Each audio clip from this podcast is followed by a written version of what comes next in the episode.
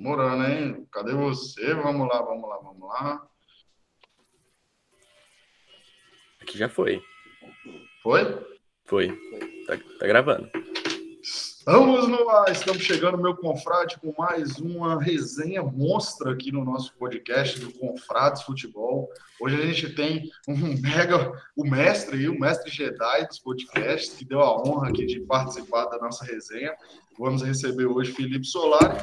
E, Solari, primeiro, só para a gente apresentar aqui a ideia do podcast, certa vez eu estava conversando com um amigo meu, Ivo, e a gente demonstrou uma certa indignação, por quê? Porque a gente é apaixonado por futebol anos 90, 2000, e a gente percebeu que essa, essa turma boa, esses jogadores, eles estão excluídos da grande mídia, eles, tinham, eles desapareceram e tem muito pé de rato que tem espaço e eles não têm. Então, nós falamos, vamos lutar contra o sistema e dar espaço para essa turma, porque eles nos deixaram lembranças incríveis. E para começar, seja muito bem-vindo, obrigado por ter aceitado o convite. Fala um pouquinho do Solar e como é que surgiu aí essa, essa trajetória, a paixão pelo esporte. Estou vendo que você está acompanhando muitas Olimpíadas, mas também futebol, e você é um comunicador que nos inspira bastante.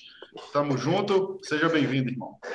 Obrigado, gente. Confrades, obrigado, Gabriel, André. É, hoje a gente vai fazer essa, essa resenha. Bom, eu sou, sou apaixonado por comunicação, sou apaixonado por, por esportes. Assim, durante muito tempo eu, eu busquei só ser é, um, um, um, jornalista, um comunicador de esportes. Teve uma época que eu, que eu coloquei isso muito forte na minha cabeça, assim, sair em busca disso. Mas depois eu fui me dando conta que o esporte, muitas vezes, ele pode te limitar com relação às conversas que você quer ter. Então, você deixar isso mais aberto e a, a, abrangindo um pouco mais seria uma boa, uma boa ideia. Assim. Então, o sistema solar ele nasce como um, uma, uma plataforma onde daria para conversar sobre a vida das pessoas e tal, mas que também dá para trazer gente de esporte, que é algo que eu acabo fazendo bastante, e para conversar, cara, porque eu acho que o esporte não é só o resultado, né? Tem tantas coisas por trás, assim, né? São tantas histórias por trás e tudo mais que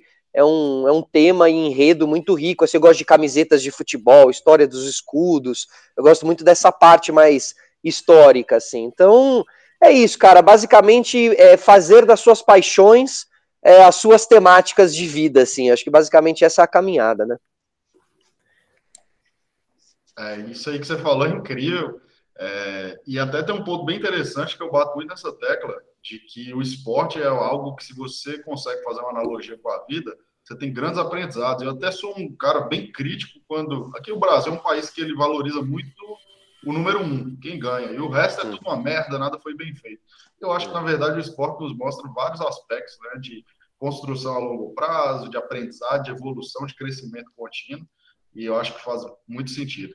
E eu hoje eu vou receber aqui o ADM, camisa bonita essa aí, irmão. Tá vestindo uma camisa do Cruzeiro aí, finta, finta é raiz. E aí, Gabrielzão? Alô, alô, meus confrades. Um bom dia, boa tarde, boa noite para todos vocês. Um abração ao nosso querido Felipe Solari, Andrezão, todo mundo que está ouvindo. Hoje estou com a camisa do camisa 9 do Ronaldo Fenômeno de 93, da época Caraca. que ele jogou no Cruzeiro.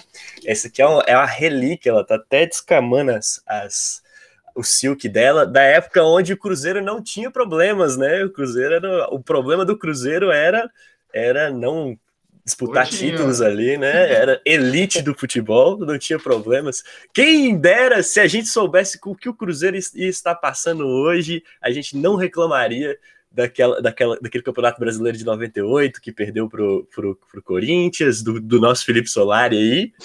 E queria dizer para o Felipe Solari, seja bem-vindo, ele que é a ele, Felipe Solari, Marcos Mion, André Vasco, essa galera moldou meu caráter, seja para bom ou para ruim isso aí, né?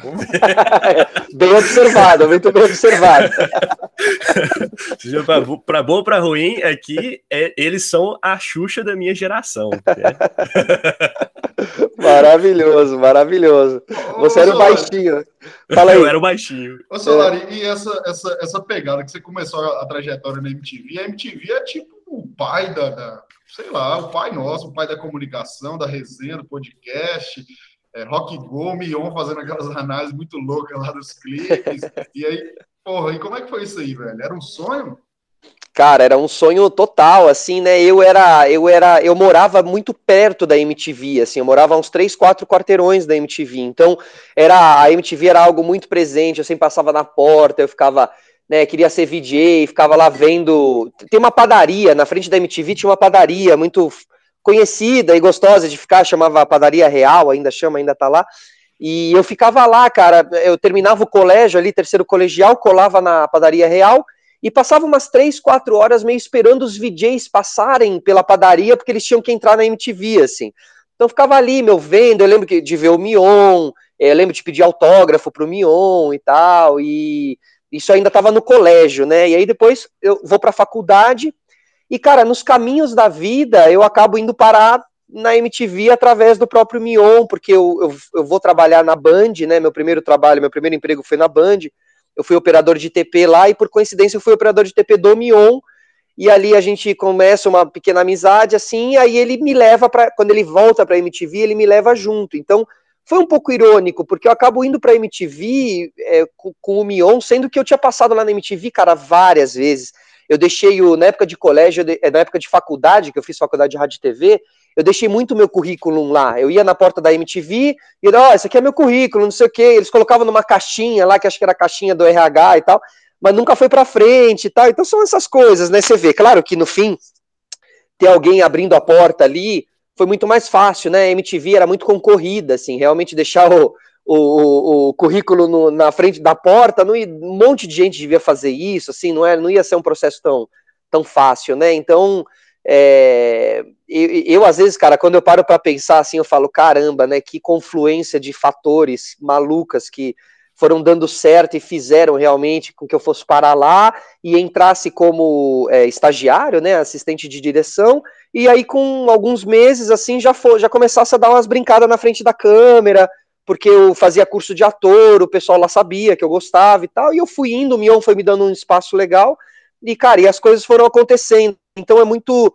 muito louco quando você para para pensar, né, na, como as coisas se, se encaixam assim e vão e vão acontecendo assim. É para para agradecer mesmo, né, cara? Porque eu acabei trabalhando num lugar que era muito especial, que me ensinou muito sobre muitos aspectos.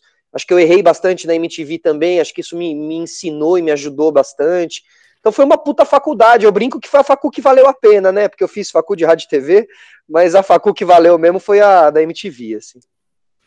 É, eu tenho, tenho uma história curiosa aqui da, da do, do Marcos Mion. Eu tenho uma prima que na época ela era fanática pelo, pelo, pelo Marcos Mion, pelo, pelo Solari, e eu lembro que na Copa de 2002, se eu não me engano, ela fez um bolo de aniversário, no aniversário do Marcos Mion, e ela só deixou a minha família comer esse bolo, ela era mais nova, né? Só deixou todo mundo comer o bolo depois que todo mundo cantasse parabéns pro Marcos Mion. Você vê que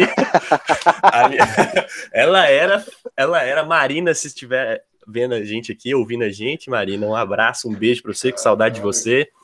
Ela era fissurada na, na no, no, no, seriado do Sandy Júnior, né? Que, que, que uhum. tinha também na Globo.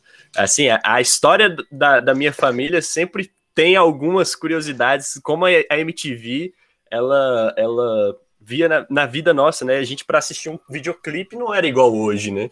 A gente tinha que esperar o videoclipe sair na MTV e você ficava ali, caraca, velho. Total, olha essa música nova aqui e tal.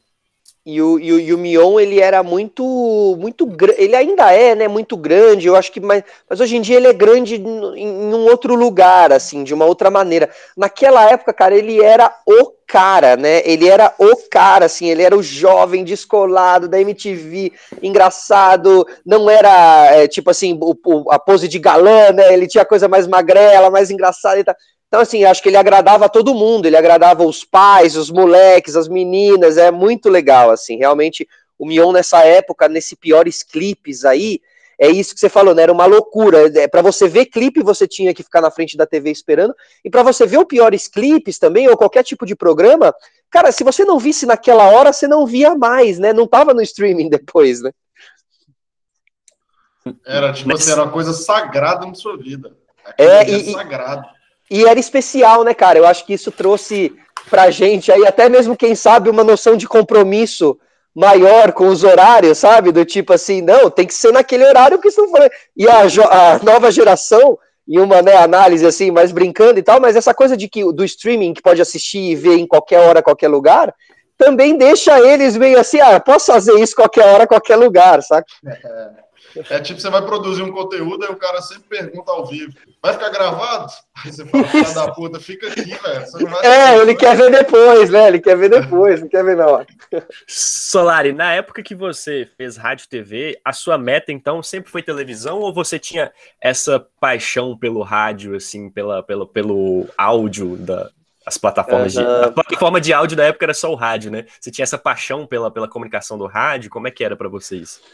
Cara, não, não, não, sabia? Eu era mesmo bem focado em TV. Eu entrei para fazer rádio e TV porque eu procurava mesmo. Eu, eu queria ser ator, assim, como, como é, é, é, primeira opção, assim, eu queria ser ator naquela época, e o rádio ficava muito em último plano, assim, sabe? Engraçado que na época eu não, eu não apesar de escutar rádio, claro, a gente cresceu escutando rádio, né, os jogos, principalmente no rádio, eu não tinha me dado conta ainda como eu era apaixonado pelo rádio, como eu gostava daquele clima do rádio. Isso só foi acontecer muito tempo depois, que eu tinha saído da, da, da que eu tinha saído já da MTV também, e que eu comecei a entender melhor, né, e colocar melhor as paixões, porque, cara, uma coisa que é muito louca é que as coisas foram acontecendo e, tipo, sabe, foi indo, assim, foi indo, e algumas, eu sinto que às vezes eu não tive muito tempo para parar para pensar sobre o que eu gostava e o que eu não gostava, assim, sabe, eu simplesmente fui indo, eu fiquei oito anos, eu fiquei nove anos no ar consecutivamente, assim, e, e de repente quando eu saí foi um choque, assim, também muito grande, então o rádio foi algo mais recente, e acho que até o podcast ele é também uma, uma consequência dessa visão da paixão pelo rádio, assim, sabe? E, e nessa, nessa época, assim, é mais novo e, e, tudo mais, qual que foi o momento futebolístico, assim, ou esportivo, qualquer esporte, que mais te marcou, que você lembra com um saudosismo, assim, de, cara, aquilo para mim foi muito foda? Olha, eu acho que. Cara, ali, eh, quando a gente é moleque, né, e a gente começa a descobrir esses torneios, essas coisas, é tão especial, né? Acho que a Olimpíada de 92 mais a Copa de 94 foram dois momentos muito, muito especiais, assim, que eu tava muito apaixonado, que eu não entendia quase nada, então era muito maravilhoso, né? Depois começa a entender um pouco mais e as coisas começam a perder um pouco mais a graça e tal. Mas, cara, foi muito legal. Ali realmente Copa, a Olimpíada de 92 com os três tenores lá, o, né, cantando Amigos para Sempre, e a Copa, a, a coisa de Barcelona, é, alguns brasileiros indo bem na de Barcelona, não vou lembrar claramente, mas acho que o vôlei, né, o vôlei ganha o ouro lindo ali em Barcelona, e é. acho que ainda tem um, né, tem um Gustavo Borges ou algum judoca ali também, o Aurélio, Aurélio Miguel, Miguel é. é. Aurélio Miguel e tal. Então, assim, essa época muito especial. E depois aquela Copa, né, cara? Aquela Copa com os uniformes mais bonitos da história de uma Copa do Mundo, aquela Nigéria, Argentina ali com Maradona também, né? Eu sou filho de Argentina, então eu estava entendendo quem era o Maradona, o simbolismo que tinha o Maradona, e aí eu mal entendia que ele tinha parado, mas ele voltou e entrou em forma de novo, e depois ele parou e mandaram ele embora. Então, cara, foi muito louco. E o Romário, foi assim, realmente não dá para não dá para não não lembrar dessa dessa Copa. Engraçado que se eu puxar outras Copas, hum, acho que não teve uma tão especial quanto a de 94. Assim. Maradona que. Né? É. Maradona que bloqueou a gente no Instagram, inclusive. Você tá brincando? É mesmo? Que, cara, mas que coisa maravilhosa, cara. Nós mas somos que... bloqueados pelo Maradona. Pô, isso é tipo um autógrafo, né, cara? É tipo ser bloqueado pelo Mauro César lá. É tipo, pô, Maravilhoso, cara. Que sensacional, bloqueou, cara. Bloqueou, pô. O cara bloqueou a gente. A gente Mas o que, que vocês falaram? O que, que vocês falaram? A gente desconfia que a, gente compartilhou um vídeo no IGTV que ele tá no Carnaval do Rio com o Edmundo. Ele tá muito louco no Carnaval. e a gente marcou ele. Que maravilhoso ele. Será que foi ele, né? Porque você fica imaginando ele ali meio, meio chuleta ali, meio chapado e mexendo nas coisas. Que engraçado, olhando, cara, muito olhando bom. o Instagram ali olhando pra gente. é porque, sabe quando eu descobri isso? No dia que ele, ele, ele, ele faleceu, infelizmente, eu fui, eu fui marcar ele no post. Eu não achava. E aí eu vi, Messi postou uma foto com ele. Aí eu cliquei no perfil dele. Aí tava lá, você não pode visualizar essas publicações. Falei, Cara, que maravilhoso. Muito a bom. Gente... história. Podemos dizer que temos treta com o Maradona aqui. O Maradona, pô. Porra, eu assisti o documentário dele, muito doido no México. Ô, agora você falou de 92 e 94. Eu falo com as pessoas que sim, a gente tem, a gente vai tendo umas lembranças futebolísticas. Eu lembro assim vagamente de algumas coisas no Brasileiro 95, e aí eu lembro com mais é, força em 96 o Brasileiro mata-mata. Qual foi essa uhum. primeira lembrança, assim, desse futebolista, de um jogo específico ali, que aí você caiu a ficha que você falou, porra, eu torço pra esse time? Uhum. Cara, eu, eu, eu, lembro que essa. Eu, eu acho que o, sen, o sentimento futebolístico de uma criança nasce aos oito. As primeiras memórias de futebol é oito, oito anos de idade, assim. Então, fazendo essa matemática, para mim faz todo sentido, porque foi em 90 que meu pai morava no bairro do Morumbi, meu pai é argentino, mas torcendo pro São Paulo. E acho que eu sempre tive uma coisa meio de ir contra meu pai, assim, então ele torcia pro, torcia pro São Lourenço, eu fui pro Boca Juniors. E ele torcia pro São Paulo, e o São Paulo naquela época era né, o São Paulo do Raí, era um São Paulo apaixonante, realmente, apesar que ainda era 90, não era, né, ainda nem tinha chego nos dois títulos mundiais dos caras que eles viriam a ganhar ali daqui dali dois anos e tal. É, então eles ainda eles estavam construindo aquele super time, né? Então você já tinha Cafu, Zete, Raí e tinha um, um time lá do B, tinha um time underdog ali, tinha um time, sabe, low profile que era o Corinthians, assim, que era, né, que era um time diferente, que tinha um louco lá, o Neto, que era o grande craque, acho que o Neto, por ser uma coisa meio canhoto, e tá coisa de meio problema com a balança, meio gordinho e tal. Acho que ele tinha uma coisa do Maradona, assim, né? Acho que ele tinha ali um pequeno traço. Então, acho que eu fui me. Por esses vários fatores, eu fui me apegando ao Corinthians. E o uniforme na época era muito bonito, acho que tudo isso conta, né? E a, e a jornada do Corinthians naquele ano foi sendo muito eh, guerreira, né? Eles foram eliminando e tal. Gol do Wilson Mano, sabe? Gol do Márcio, sabe? Tipo, uns caras, meu, que você fala, pô, esse time é da onde vem, Horroroso. né? Horroroso. Horroroso. E, o, e acho que ali você tinha o Neto e o Ronaldo, né? E de resto era só, meu, pé, pé, de, bra, pé de bagre, né? Pé de rato, como diz o próprio Neto. E aí, cara, aí eu me apaixonei pelo Corinthians. E aí eu, naquela final, eu lembro que eu, naquela reta final, eu começo a torcer, pegar a bandeira do Corinthians e tal. E o Corinthians ganha, né, magicamente o Corinthians ganha. Acho que também tinha coisa de que, ah, esse time nunca ganhou nada, então também já era uma coisa que, bom, então é aí que eu vou, sabe? É nesse lugar que eu vou e tal. E aí, cara, é em 90 que eu me que eu me apaixono pelo Corinthians, em 91 eu vou no primeiro jogo, aí meu pai me leva num Corinthians e Bahia no Paquembu. É, o Corinthians tinha o Giba, né? Lateral direito era o Giba, tinha o Henrique como zagueiro e tal. Enfim, era muito legal. Assim, o Bobô, se eu não me engano, jogou no Bahia naquele jogo e tal. Então, assim, era essa época aí, cara, o começo dos anos 90, que eu lembro com muito carinho, assim, dessa época, com certeza. Era um Corinthians bem diferente, um Corinthians bem menor, né, que, que era muito zoado aí e tal, e que depois de muitos anos acabou conquistando muitas coisas e tal. Acho que até deixou mais chato. Eu acho que antes ali estava mais divertido na, na, na guerra, sabe? O, o, você falou aí do Pacaembu, é, Solari, e, recentemente foi, foi demolido ali o, o, o, é, é, tobogã. Do, o tobogã, né? O tobogã. É. E assim, você sente que morre um, um, pouco da história do futebol brasileiro ali com essa derrubada do, do tobogã, do, do Pacaembu? É, assim, é triste, né? Olha, a gente vê.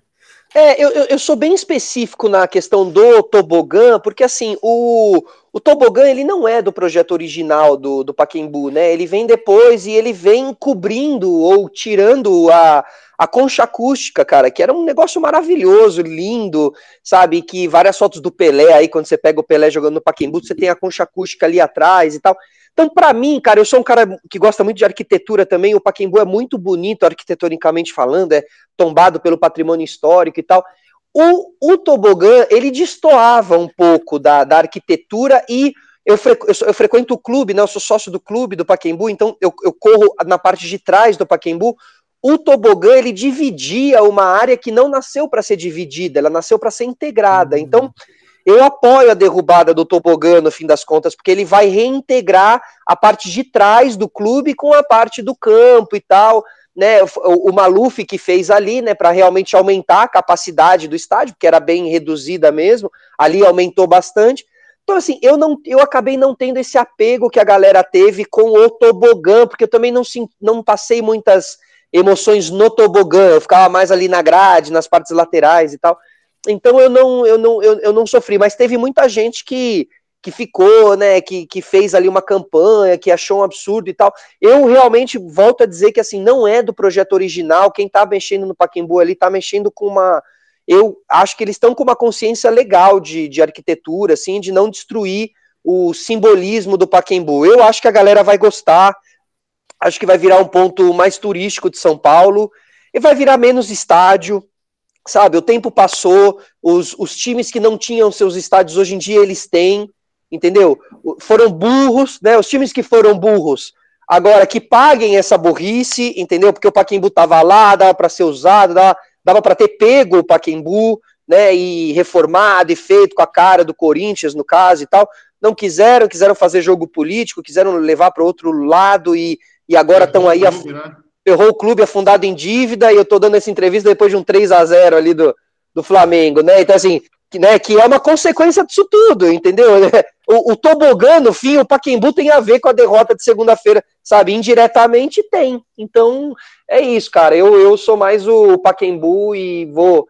Tô, tô torcendo bastante para que ele vire realmente algo mais turístico. Eu acho que a galera de fora de São Paulo vai chegar aí, vai ter o Museu do, do Futebol lá dentro, que já é lindo, mas você também vai ter umas outras ativações dentro do, do estádio. E, pelo que eu entendi ali, você vai ter jogos menores você vai ter, de repente, um Red Bull, se o Red Bull vai para o Bragantino, vai para uma Libertadores e cola numa quartas, de repente eles podem vir jogar no Paquembu e tal, sabe? Eu acho que vai dar para. E aí é um outro tipo de público, não é o público da torcida organizada que vai chegar lá querendo quebrar tudo. É um público que vai com a família para assistir, tomar o café, porque tem o café que dá para ver o campo. Então, acho que as coisas estão mudando e o Paquembu vai acabar sendo. Ele vai sobreviver, cara, ele vai se reinventar. O Paquembu é muito mágico, assim, sabe? Ele nunca vai ficar obsoleto. Ele tava, ele tava largado aos. Cara, ele tava largado às traças, velho. Eu corria lá, não tinha nem onde. Você não tinha nem como comprar uma água lá dentro, assim, sabe? Você não tinha nada funcionando. Era muito triste, assim, tudo caindo aos pedaços, os vestiários e tal. Muito Só triste gasto, mesmo. Né? Só gasto e a prefeitura não cuida, né, cara? Infelizmente. Infelizmente, assim, infelizmente, sabe? Esse, esse, resultado aí que, que você falou dos 3 a 0 tem gente aqui, não vou dizer quem, que tomou de 5 do Flamengo, sabe? Então, assim, a situação. É, tá tá foda, do Flamengo hoje, pô. Eu sou é, não, o, o, problema não somos nós, o problema é o Flamengo. É. Eu sou o único que posso dizer que estou há dois anos sem perder do Flamengo. Talvez fique mais algum. olha, eu vou ficar, eu vou, olha, Flamengo, eu vou ficar por aqui. Até vocês ficarem. É, não. Aí na hora que começar a ter o desmanche, o Gabigol ir pra Isso, fora. Isso, aí volta, galera, né? Aí volta, volta. volta. Vamos voltar depois. Inteligente essa estratégia do Cruzeiro, muito é? inteligente, é? inclusive. ninguém entendeu, nós pensamos fora da curva, ninguém entendeu a estratégia que o Cruzeiro fez de não perder, pro, não, de per, não perder pro Agora, Flamengo. Quando você falou do, do. A gente falou do Flamengo, vocês passaram até por isso, né? Porque o Corinthians, aí eu já estava maior, já tinha ali 9, 10 anos, e foi um momento mágico para mim, futebolisticamente, apanhei para caralho do Corinthians, que foi 98, 99, 2000, o Corinthians praticamente fez o que o Flamengo fez, né? Só não ganhou a Libertadores, mas foi assim um, um histórico no, no, no, futebol brasileiro. Qual que é a lembrança daquilo ali? E como que foi esse momento, já que você falou, porra, tomamos porrada a vida inteira, fomos zoados e de repente a gente domina. É exatamente isso, né? Porque esse foi o momento onde o Corinthians começa a ficar. É, é louco, porque acho que eu vi realmente a transição do Corinthians sendo um time ali, sabe, pique, não, com, com poucas conquistas, né? Pequeno não, porque acho que sempre teve uma torcida muito grande e tal, mas não tão expressivo com relação a conquistas. E acho que eu vi a transição acontecendo na frente dos olhos, assim, em uma época que eu era muito fascinado por futebol, né? Você não perdia nada e tal. E realmente essa sequência foi muito legal, né? Foi a sequência do, do Galo, né? Depois vem o Cruzeiro e tal, jogos difíceis, grandes times, grandes. Acho que o Cruzeiro tinha o Dida, né? O Cruzeiro tinha o Dida nessa tinha época. Dida. 98? Tinha. É, tinha, tinha né? 98. Muito, muito. E ali um Corinthians também bem especial, né? Com os jogadores bem. Aquilo, né? Aquele saudosismo daquele futebol. O Dinei, o Marcelinho, o Edilson e tal muito legal, cara. Realmente, essa época eu lembro de assistir todos esses jogos com os amigos do colégio, né? Naquela coisa mesmo, você tinha poucas opções para assistir programas antes ou programas depois, né? Ficava uma coisa mais na Band mesmo. Acho que nem tinha tanta TV a cabo na época, Sport TV bombando, né? Nem tinha. Então, você ficava bem limitado. Então, cada coisinha que você tinha, cada imagem ou cada entrevista do jogador era algo que a gente degustava com tanta paixão, assim, né? A gente falava, caralho, lá, lá. Então, assim, realmente é, é uma época que. Aí tinha o DDD lá, né, também, o, o patrocínio lá da, da, da camisa Embratel, do né? Da Embratel, exatamente. Então, assim, cara, histórico, assim, realmente muito legal. E aquelas finais bem loucas, né, de três jogos, né, uma coisa meio assim, não era isso? Era, era o playoff, melhor de três. Melhor de três, que louco, né? Para imaginar isso. Mas trazia uma emoção surreal, né? Trazia uma emoção surreal para o negócio, assim. Então, cara, pô, boas memórias dessa época, viu? Com certeza. Solari, a gente recentemente a gente entrevistou o Ademar do São Caetano. Pô, demais. Ele ele falou que o futebol tem ficado chato, o futebol moderno. Você acredita que tá ficando chato mesmo? Ou a gente que, que pelo saudosismo da época, né, do, do futebol, a gente que acaba é, sendo chato demais com o futebol, você acha que é. tá acontecendo isso? Olha, eu, eu tento ser muito coerente nessa análise, sabe, cara, para não ser injusto. Até mesmo me lembro do Bruno Formiga, porque o, o Formiga sempre critica esse saudosismo, né? Ele fala: meu irmão, era melhor na época porque você tinha 13 anos, aquela era a realidade da época e tu tava pirando naquilo. O moleque de 13 anos agora tá olhando a chuteira colorida do Neymar e as 500 mil redes sociais dele, tá achando isso do caralho. Daqui dali 20 anos ele vai dizer que legal era na época dele e tal. Concordo com ele, é uma, é uma leitura mesmo é, interessante. Porém, né, vamos, acho que aí, assim, acho que existiam existiam entregas, eu acho que existiam talvez aí um mais futebol, com certeza, eu acho que tinha mais futebol, mais boleiragem, mais, sabe? E aí eu acho que realmente rede social, um, uma, uma futilidade, uma coisa meio fútil hoje em dia e tal. Então, assim, futebol por futebol, eu acho que hoje em dia tá até mais espetacular, assim, né? Os caras sobem mais alto e correm mais rápido e chutam mais forte mas eu acho que não é só o futebol em si, a performance esportiva, eu acho que é o futebol como um todo. O que a mim me incomoda muito é o tipo de entrega desses jogadores, né? Os caras não estão nem aí, entendeu? E os caras lá das antigas meio que matavam e morriam por aquilo, assim, eles eram afim mesmo de no domingo ir lá e trucidar o Vampeta, mano, no domingo eu vou acabar com o cara, sabe? O cara passava a semana inteira ali se preparando e como não tinha rede social, os processos eram mais internos, isso não tem como negar. E aí não é só com o jogador de futebol, é com todo mundo. Os processos eram mais internos. Ah, li um livro. Pô, li o livro pra mim, velho. Eu não li o livro para postar que eu li o livro. Ou eu não postei um livro que eu falei que eu li que eu nem li. Tá ligado? Tipo assim, hoje em dia as pessoas se enganam por causa da rede social. Eu acho que na época as pessoas, além de não se enganarem, elas iam mais a fundo nos seus trabalhos e nas suas paixões, nas suas buscas. Aí você corta, vem para 2021. Aí o cara tá chorando porque a namorada não foi pro jogo olímpico e ele não ganhou. Porra, velho, chama o Neto para conversar com o Medina aí, mano. Entendeu? Pelo amor de Deus, cara, não dá e tal. Então acho que realmente nesse aspecto, nesse lugar, pô, antes era muito mais maneiro lá, aquele, aquela matéria clássica do Renato Gaúcho jogando futebol com o né, os ratos da praia lá com o Romário e o. Pô, aquilo lá não acontece nunca mais. Aquilo lá é uma época muito doce do futebol, cara. Aquela comemoração, acho que do Campeonato Carioca, que o um jogador do, do, do Bangu, eu não lembro de qual clube que era que o, que o Flamengo tinha ganhado, que ele foi comemorar com o Renato Gaúcho e com a galera do, do, do Flamengo. é hilário essa assim, ó, o que acontecia. Imagina, né? imagina hoje, né, cara? O cara morria. Pô, aqui, aqui em, em, em Renato Gaúcho foi dispensado assim, né, do, do, do Botafogo, foi por causa disso. Ah, é? Final do Brasileiro 92, o Flamengo enfia 3x0 no Botafogo e vai pra churrascaria. Renato Gaúcho foi com os caras tomar uma. Pode crer, o Renato Gaúcho foi com o Gaúcho, que era muito amigo dele, pode crer. Aqui, aqui em Minas é inimaginável, hoje até que menos pela questão que o Cruzeiro tava, mas quando a, a, ali a partir de 2013, quando o Atlético e o Cruzeiro se tinham as melhores equipes brasileiras, né, em questão de uhum.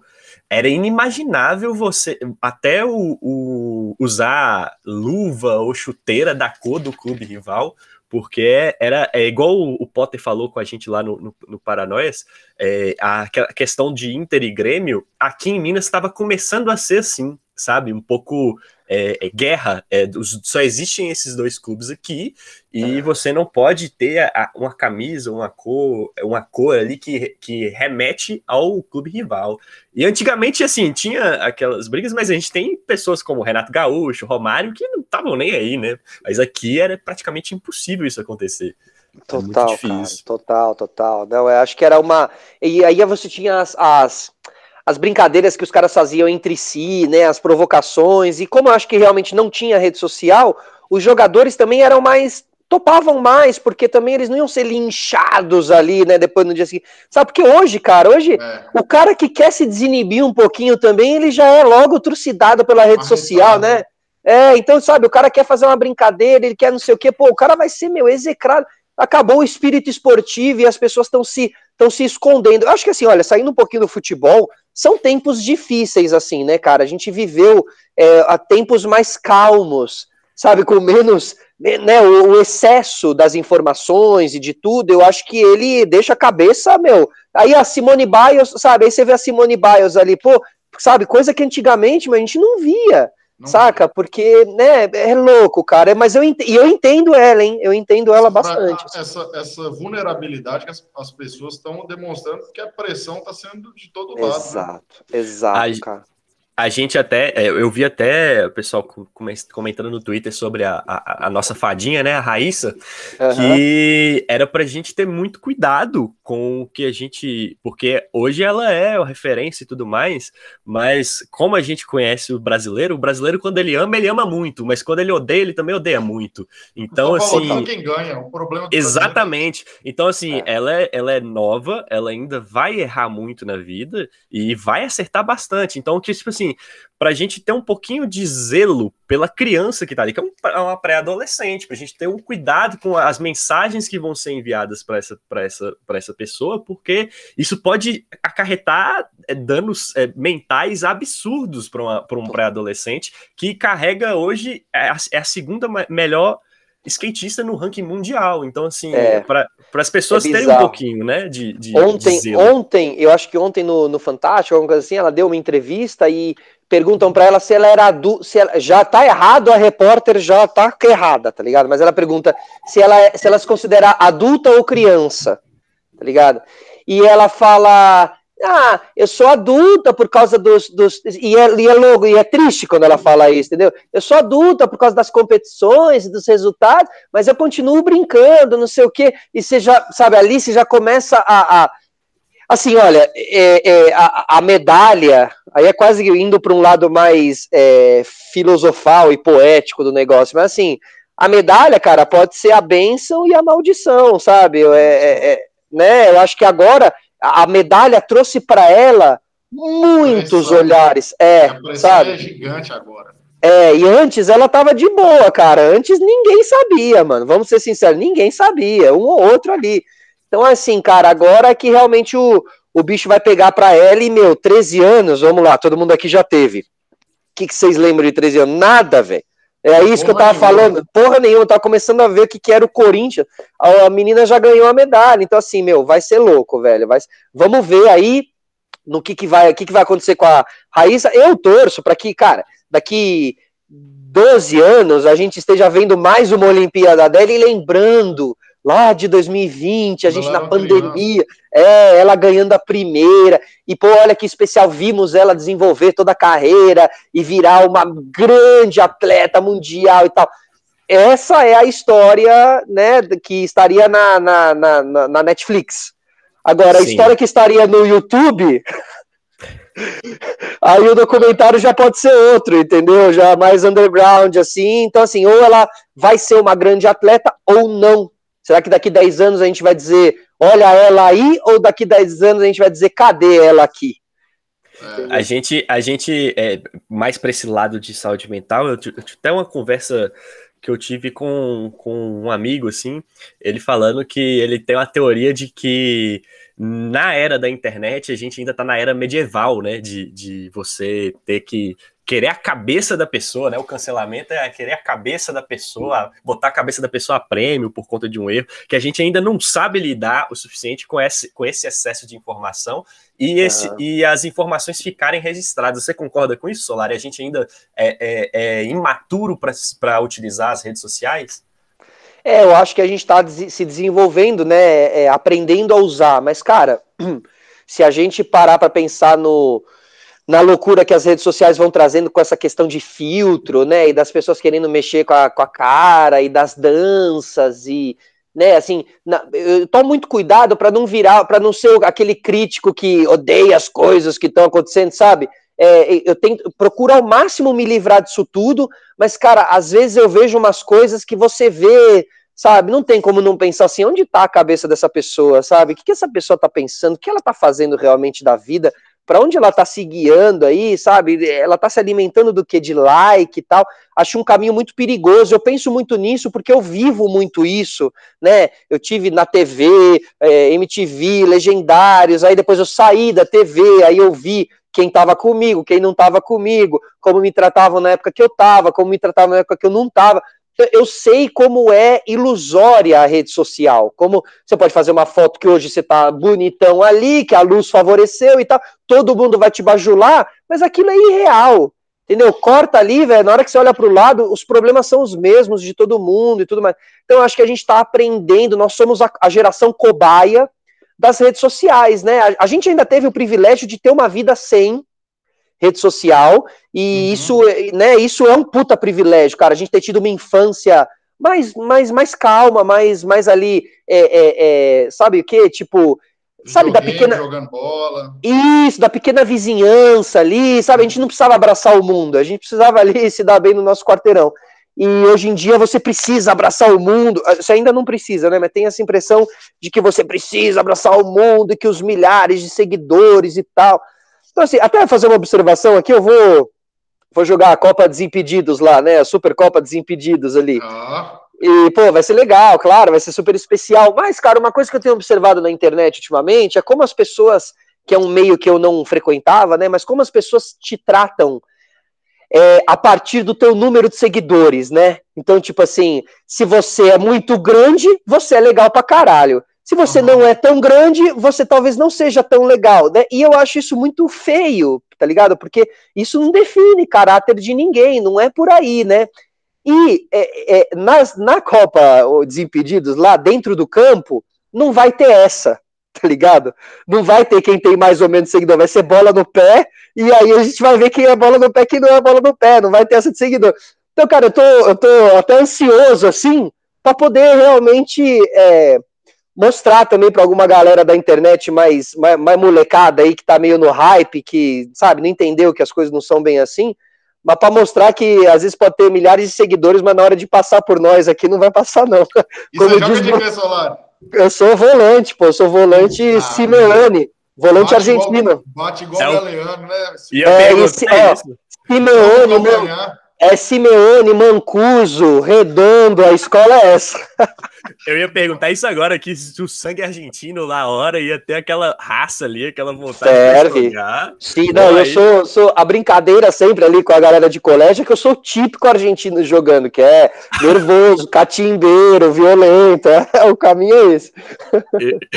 Eu, eu até, você falando da, da garotada que acompanha a Copa dos Impedidos, é uma garotada que não acompanhou, por exemplo, o Rock Go, né? que era a nossa, Total, cara. Era a nossa Copa Desimpedidos. É. Temos momentos, momentos emblemáticos ali do Jimmy, do Jimmy de Ferreiro. É verdade, cara. Tínhamos, tínhamos e... Supla, Class. Oh, o Suplo, o Cleston, o Nazi, né? Acho que o Nazi também o Nazi, divertia cara. bastante a galera lá. Agora, o, o, você vê que louco, né? Porque eu não joguei o Rock Go, sempre quis jogar, nunca convidaram a gente lá, sempre, sempre defendi que eles tinham que montar um time de VJs para jogar contra os times dos roqueiros e tal, nunca montaram e, cara, anos depois eu também nem imaginava disputar a Copa Desimpedidos, que eu não fazia parte do meio e tal, e, cara, e por causa do podcast acabou pintando o convite, assim, né? Então você vê também, é uma coisa achei divertido, assim, porque eu falei, ah, que louco, não fui no Rock Go, mas vai rolar agora no Desimpedidos como um cara de internet, né? Que louco isso, assim, mas legal. Ia ser do caralho. Fez, né, irmão? Né, Solari? O quê? Uma reinvenção de sua vida? Foi, cara, totalmente. Meu, acho que hoje em dia eu consigo. Assim, meu, é, foco, sabe? Trabalho duro mesmo, dia a dia, para conseguir ter uma reinvenção, sabe? Porque se reinventar não é fácil, assim. É, e, além de eu me reinventar, cara, eu tive que reentender o meu próprio meio, porque eu fui criado na faculdade de rádio e TV, eu fui criado na MTV, e as coisas mudaram e eu demorei muito tempo para perceber, sabe? Eu acho que é, a, a TV te dá uma, uma certa ilusão de que nós somos maiores do que a internet. Ah, esses moleques da internet. Essa era a minha visão durante muito tempo. Até porque lá no Legendários a gente recebia os moleques da internet, então era sempre ah, os caras aí que estão bombando, sabe? A gente é, diminuía, né? Não, não, dava, não dava o devido valor, a gente se, se achava maior. E, cara, depois eu saio da TV e vou redescobrindo, reentendendo as coisas, um processo muito demorado. Mas quando eu começo a reentender, eu começo a ver que eu precisaria estar no YouTube, assim. Só que eu tinha um medo, cara, de cair no YouTube e tentar ser jovenzão, né? Tipo, ter que ser meio, sabe, Felipe Neto e tal. E aí, né, e eu já tava mais velho e tal, falar, puta, meu, isso aí não vai dar certo para mim e tal. E aí eu achei o podcast, cara, eu achei a plataforma podcast. Eu falei, hum, dá para ser mais eu, sabe? Dá para ser um cara de 30 e poucos anos no YouTube sendo podcaster. Essa foi minha leitura, sabe? Eu falei, hum, essa ferramenta é ideal para mim. E eu começo a usar ela e depois você vê, né? hoje em dia ela até foi um pouco tirada desse lugar. O podcast já não é mais uma coisa do, do comunicador um pouco mais velho que tá ali querendo passar informação. Ele virou uma coisa do molecão mesmo, que pá, que fez a mesa, botou dois caras, né? Esse formato do podcast que vem do Flow e do Podpah, que estão sendo muito importantes para difundir, ou seja, hoje em dia eu preciso explicar menos o que é um podcast para as pessoas devido ao Flow, mas ao mesmo tempo também eles eles é, eles não, mas o formato e o jeito que a molecada lê é, prejudica um pouco, sabe? Porque fica parecendo que podcast é só aquilo. E ele é uma ferramenta muito mais abrangente, que dá para você experimentar muito mais do que só a coisa meio dois maloca lá, sentado e paz, televisão, falando os, os, os termos da molecada atual e tal. Então, assim, acho que eles já cumprem esse papel que tá na hora da galera começar a fazer outros tipos de podcast, assim e tal, sabe? Total. É, é isso que você falou, é, é interessante, assim, voltando um, um, que você falou de você não tá, é, no meio, a galera te tratar de uma forma diferente, eu tenho, eu tenho essa percepção porque Andrezão aqui, ele já tem muito, muito tempo de, de, de, criação de conteúdo, né? Eu tô começando agora, e a gente vê uns olhares tortos, né? Tipo assim, Ih, lá vem, é. o, lá vem, lá vem o blogueirinho, lá vem o, o, o, o, o, o, criador de conteúdo e tal, e aí com o tempo as pessoas vão começando a te, te ver assim, falando, ó, oh, pô, mas o cara Exato. tem um conteúdo bacana, né? O cara tem um, o cara tem um propósito ali legal. E essa relação do podcast, cara, é, é totalmente. Hoje em dia eu comecei a, a ouvir podcast, eu lembro que quando eu, o primeiro podcast que eu ouvi foi meu irmão me mostrando um episódio do Jovem Nerd sobre MMA. Porque Olha. eu, eu pratico jiu-jitsu, Andrezão também. Você ah, também, né? Pô, que do caralho também, osso. Nós, nós somos osso aqui, nós osso, somos ju três jiu-jiteiros aqui na chamada. E que aí, aí, aí, eu até perguntei meu irmão, pô, mas eles são de que rádio isso aqui? Ele, não, pô, não é rádio não, isso aqui chama podcast. Aí que eu fui, falei, porra, que foda isso aqui, né, cara? Que ferramenta é. do caralho. É, eu, eu, acho que realmente, cara, essa coisa de não olhar pro lado, sabe? Até mesmo eu parei aí duas semanas agora, nas últimas semanas, hum. parei porque, cara, às vezes você começa a ficar muito muito consumido por, pelo, pelo meio, sabe? Aí, não, tem que ver todos os podcasts, tem que quem que trouxe quem, e quanto que deu de número, e onde que tá o convidado, e não sei o quê. E, cara, eu comecei a perceber que eu tava surtando, tá ligado? E entrando num game que eu não quero entrar, mano, eu não tô aí para isso, entendeu? Eu acho que eu não quero ficar tentando engolir ninguém e ficar disputando com ninguém, saca, velho? Eu acho que a experiência serve um pouquinho para isso, entende? Para você olhar ali e falar, meu, isso aí não vai dar em nada. Entrar nessa guerra aí e tal, não vai dar em nada, entende? Então, assim, é, tentar ser flow, tentar ser, sabe? Porque tá dando certo, não sei o quê. É, é, cara, e isso, e, e olha, que isso é talvez uma das coisas mais difíceis no mundo hoje em dia você ser você por causa dessa da rede social e de tudo que tá em volta disso, sabe? Você parece que sempre tem que ser um pouquinho o que o outro é, entendeu? E não, cara, acho que as pessoas têm que ter a sua individualidade, porque é daí que nasce a genialidade, porra. Entendeu? Senão é todo mundo igual, é, cara. Isso aí que você Total. falou é real. Até que o Gabriel falou, quando eu comecei a produzir conteúdo, eu comecei a produzir conteúdo bem formal, roupa social. Aí certa vez eu tava na mesa com a equipe, velho. E conversando de ação e não sei o quê, falando palavrão pra caralho. E, e o pessoal, por que, que você não faz isso aí, ó, no conteúdo, velho?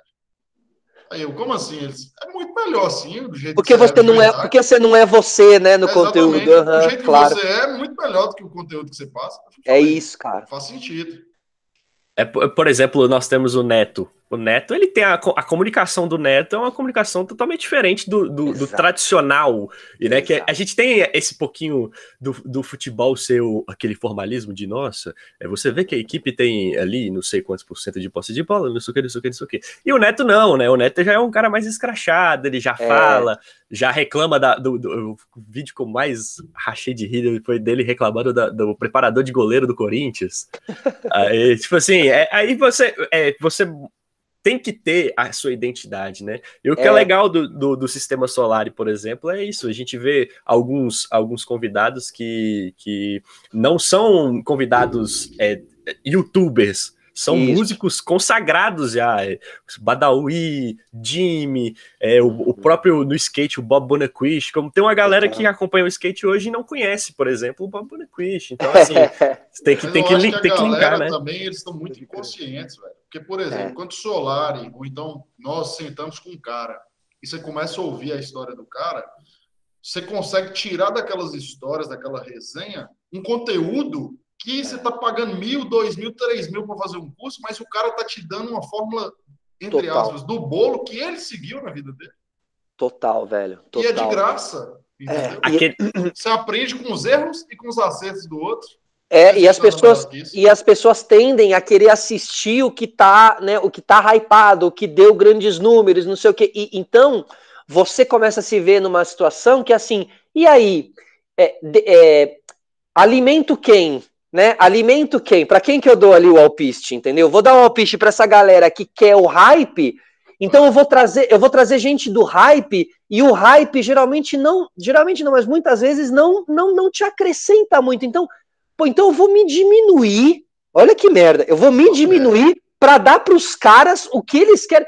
Não, eu vou me engrandecer para dar para quem quiser assistir, aqui, entendeu? Então é, é um processo de dentro para fora e não de fora para dentro. Ou seja, é, primeiro eu quero sentar na frente de uma pessoa grandiosa para, como você disse, conversar duas horas com ela e sair tendo uma palestra de 20 mil reais, que eu teria que pagar 1.500 para ir assistir na FAAP a palestra desse cara, entendeu? Exatamente. O cara sentou aqui né? O cara sentou aqui na frente tal. Então, é, o que é a riqueza do mundo? É muito perigoso a gente acha, começar a achar que riqueza é número de like, ou de curtida, ou de seguidor. E, e, cara, hoje em dia essa é a minha principal briga comigo e também briga de, de, de, de, de passar essa mensagem um pouco adiante e de tentar e fazer algumas pessoas entenderem de que não precisa seguir o hype, cara, porque o, se você não seguir o hype, talvez o próximo hype seja você. Tá ligado? Porque o Flow lá não seguiu hype nenhum. E aí eles viraram o hype, entendeu? Então cuidado com o hype, porque o hype já é algo. E para você ser hype é melhor você começar sem ser nada, mano. Entendeu? É, é, é a novidade. Cadê a novidade do negócio? É, por isso que nenhum hypado vai vir no Confrades Futebol. Já tá isso aí. Maravilhoso. Exatamente. É só, é só quem tá debaixo dos panos aí. É, aqui é Não, é conteúdo mas... de verdade. E, e, aí, cara, se você começa a entender o valor desses conteúdos, você consegue se contactar com muita gente legal, porque tem muita gente de conteúdo foda que não é hypada, então não tem aquele número gigante que dá para você se conectar, trocar ideia, conversar, sabe? E, cara, isso é do caralho, é nesse lugar que eu quero frequentar a internet, entendeu? É, isso, isso é muito bom, eu como que a, a, a, essas pessoas que não são não são hypadas, por exemplo, às vezes elas até tornam seu conteúdo, estouram um conteúdo seu que você não imaginava que ia estourar, por exemplo. Total, né? cara, exatamente, exatamente. Tem, eu, eu acredito que você deve ter tido alguns convidados, por exemplo, que você assim, não acreditava. Não, claro, você vai levar o convidado, você gosta do convidado, acompanha ele, mas que você, por exemplo, foi muito pra, mais prazeroso do que entrevistar o, o, o Anthony Kids, por exemplo, Total. vamos dizer assim, né? Não, então, cara, assim, tem, é... gente, tem gente que surpreende muito, né, cara? História, história de vida. Eu acho que aí, nesse lugar, até o Mal Meirelles, o Maurício Meirelles, ele entende bem essa, essa questão da comunicação. Ele, ele tá buscando personagens que não é pela pessoa, mas é pelo, pelo que aquela pessoa faz, né? O, o trampo genial, daquela né? pessoa né? é genial, cara, porque você fica aí, fala, caralho, mano, pode crer. Então é isso, ele tá oferecendo conteúdo, histórias criativas, diferentes. A gente precisa de mais é, criatividade aí nesse meio, cara, senão fica uma coisa muito igual. Né, os podcasts mesmo, hoje em dia, quando você começa a girar ali, você vê que quem está construindo um podcast, fazendo uma sala de podcast, está fazendo igual a do Flow, sabe? Uhum. Pô, tem tanta cenografia aí. Pô, né, o que eu falo até no curso, né? Você quer fazer um cenário para o teu podcast? Não olha cenário de podcast. Olha cenário de filme, tipo, Poderoso Chefão. Mano, eu amo Poderoso Chefão. Cara, brinca de Poderoso Chefão na tua sala de podcast. Ah, eu gosto do Caçadores de Emoção. Brinca de Caçadores de Emoção. Agora, se para você fazer um podcast, você tem que olhar um outro podcast para fazer, porra, mano, tá ligado? Você tá fazendo tá uma, uma, É, você tá fazendo quase uma cópia ali. Você tá buscando oh. referências em lugares que já, já são referência. Então não dá, pô. A linha tênue, né, entre copiar e, e, inspirar, né? Se você tem a inspiração na pessoa, mas você não precisa fazer 100% aquilo, porque aquilo já existe. Né? Exato, né? ou seja, assim... por, por, isso que a inspiração é algo muito mais indireto, né? Ela só tá te alimentando ali, né? Total. E, e Solari, assim, como criador de conteúdo, como, como comunicador, com certeza você tem aqueles é, momentos em que sua criatividade ela é bloqueada, né? Dá aquele burnout ali que você fica meio. É, aquele processo criativo fica travado. Quais são suas válvulas de escape, assim, quando você tem isso? É, é o jiu-jitsu, por exemplo? É, é, leitura, música, filme? Qual, quais são as suas válvulas, assim?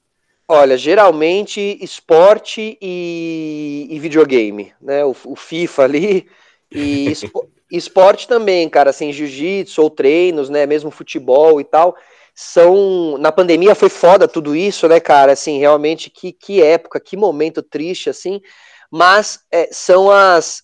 Inclusive, cara, quando eu consegui realizar o podcast mesmo, que eu tive a força motora para botar de pé o projeto e tal, foi por causa do jiu-jitsu que eu estava praticando, eu estava voando, e a gente sabe a, a força mental que te dá o jiu-jitsu, que é algo impressionante, assim, que né, o futebol não chega nem perto do, do, do que é o jiu-jitsu, assim, nesse, nesse, nesse aspecto. E, cara, eu consegui realizar ali, né? Então eu sinto que é uma válvula de escape, mas também é um é, é, é, algo muito fundamental. Vem primeiro, sabe? Vem até antes do, do trampo, assim. Realmente é o esporte, o treino. Sabe, cara, eu, eu joguei futebol, vou fazer aqui, já que vocês são do Gil, eu, eu joguei futebol toda a minha vida, assim, toda a minha vida. E, uhum.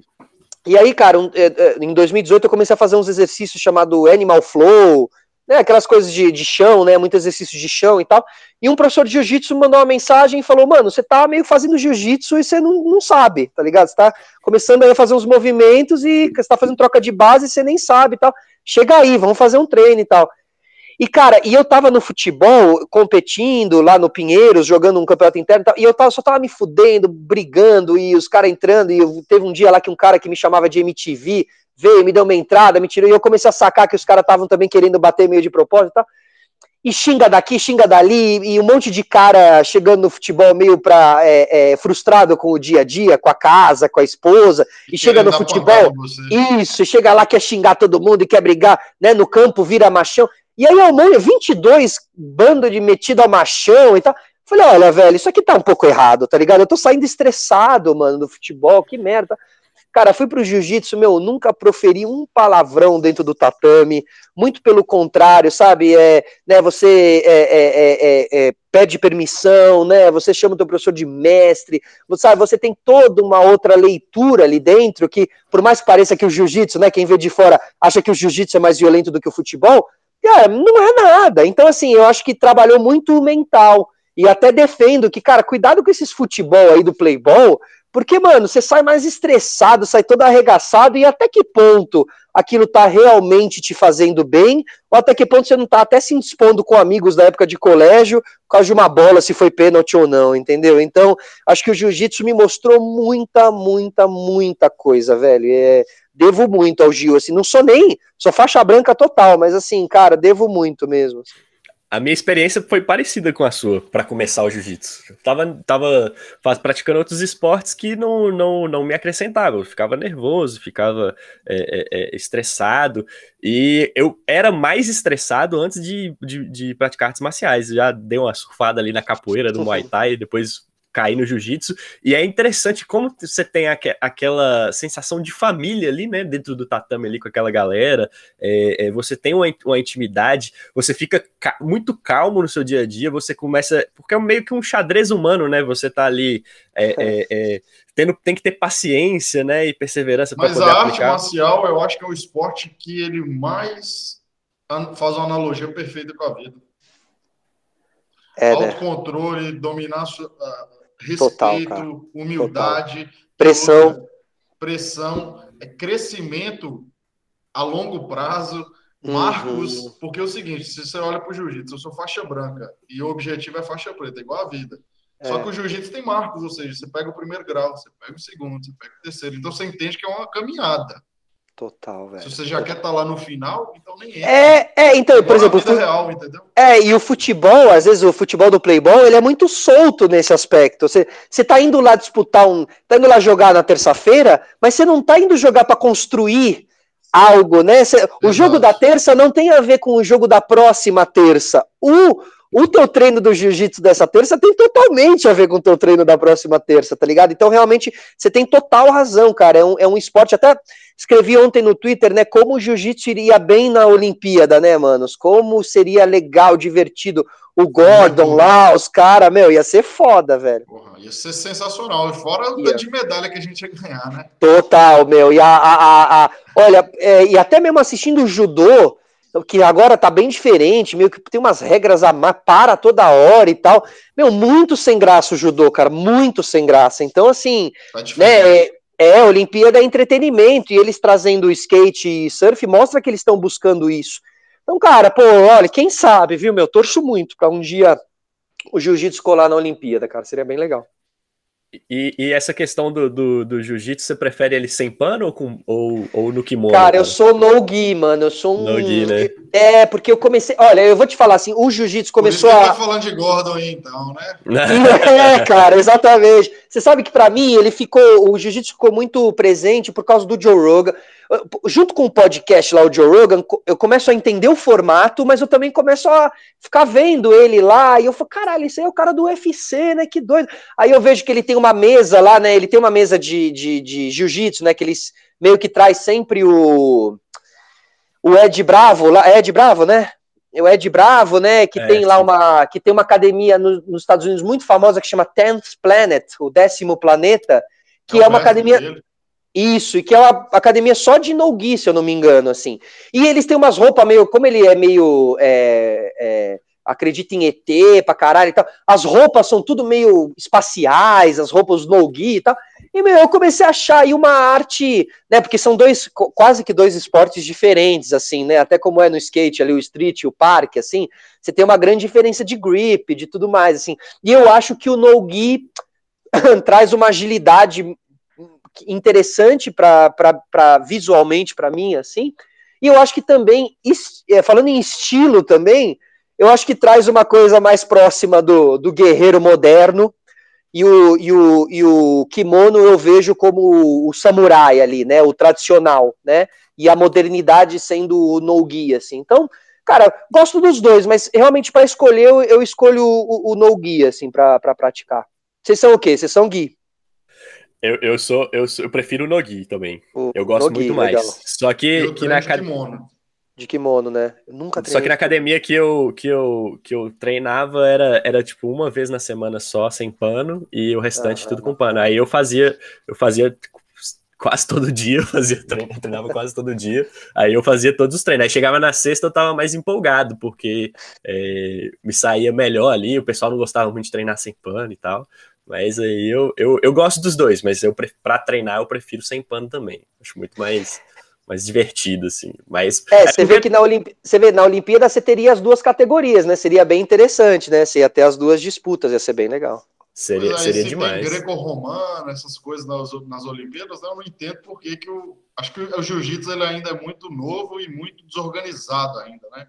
Porque é. tem pouco tempo. É, mas tem razão, cara.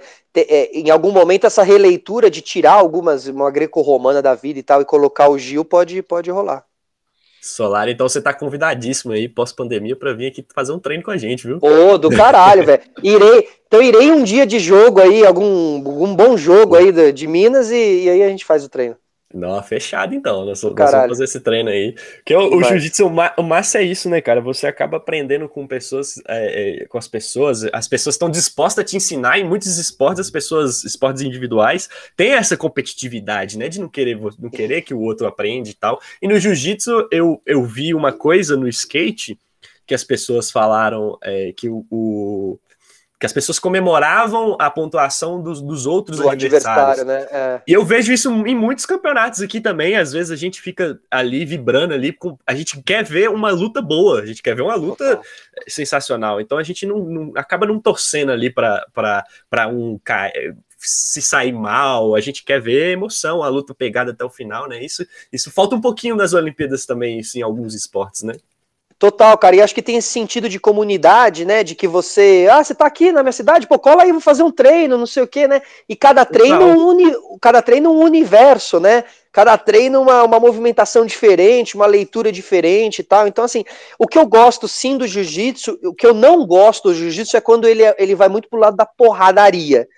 Vem aqui amanhã, porrada amanhã o dia inteiro, não sei o quê. Tipo, pô, vamos aí, mas assim, eu gosto do, do, do de um outro aspecto do, do jiu-jitsu que traz um pouco também a busca é, interna, né? Assim, a busca espiritual, a conversa. Então, assim, gosto de, de, de quem pesquisa e sabe, que traz, não, porque tinha o mestre japonês, não sei o que, eu gosto das histórias, eu gosto disso tudo. Tô torcendo muito para que na, na Netflix saia. É, e de que saia na, na Netflix o, o, a série da, da vida dos Grace, né, da história da família Grace, que parece que vai ser dirigida pelo Daniel Padilha, né, uhum. do Tropa de Elite, e que vai ter como ator, né, quem vai fazer o Rickson Grace, é o Cauã Raymond, né, que já está lá na, em Los Angeles fazendo o laboratório com o Rickson, é, que é jiu-jiteiro, né, é faixa é preta sinistro, e é. sinistro e bom ator, e eu acho que até tem uma semelhança com o, com o Rickson quando jovem, assim, acho que eles se parecem um pouco, assim, também. Então, cara, eu acho que vai ser uma série para explodir mundialmente, né, porque você vai estar tá falando de, de jiu-jitsu, família Grace no Netflix, e a história dos caras é uma história espetacular. espetacular. Então, cara, quem sabe isso não vai né? Porque, cara, a gente sabe que eu, se tem alguém de skate hoje no pé, só tá de skate no pé por causa da fadinha, né? Então, assim, é, é, essas coisas elas mexem com o jovem e, o, e atrai acaba atraindo para o esporte. E o jiu-jitsu precisa disso, cara. Ele é um esporte muito especial, mas ele é mal visto por muitas pessoas, né? Por causa da coisa do, do, do, do pit boy, da né? violência e tal, é. E que não é nada disso, né? A gente sabe que não é. Né? Isso aí são, são, são, é, uma, é uma parcela muito pequena, sabe?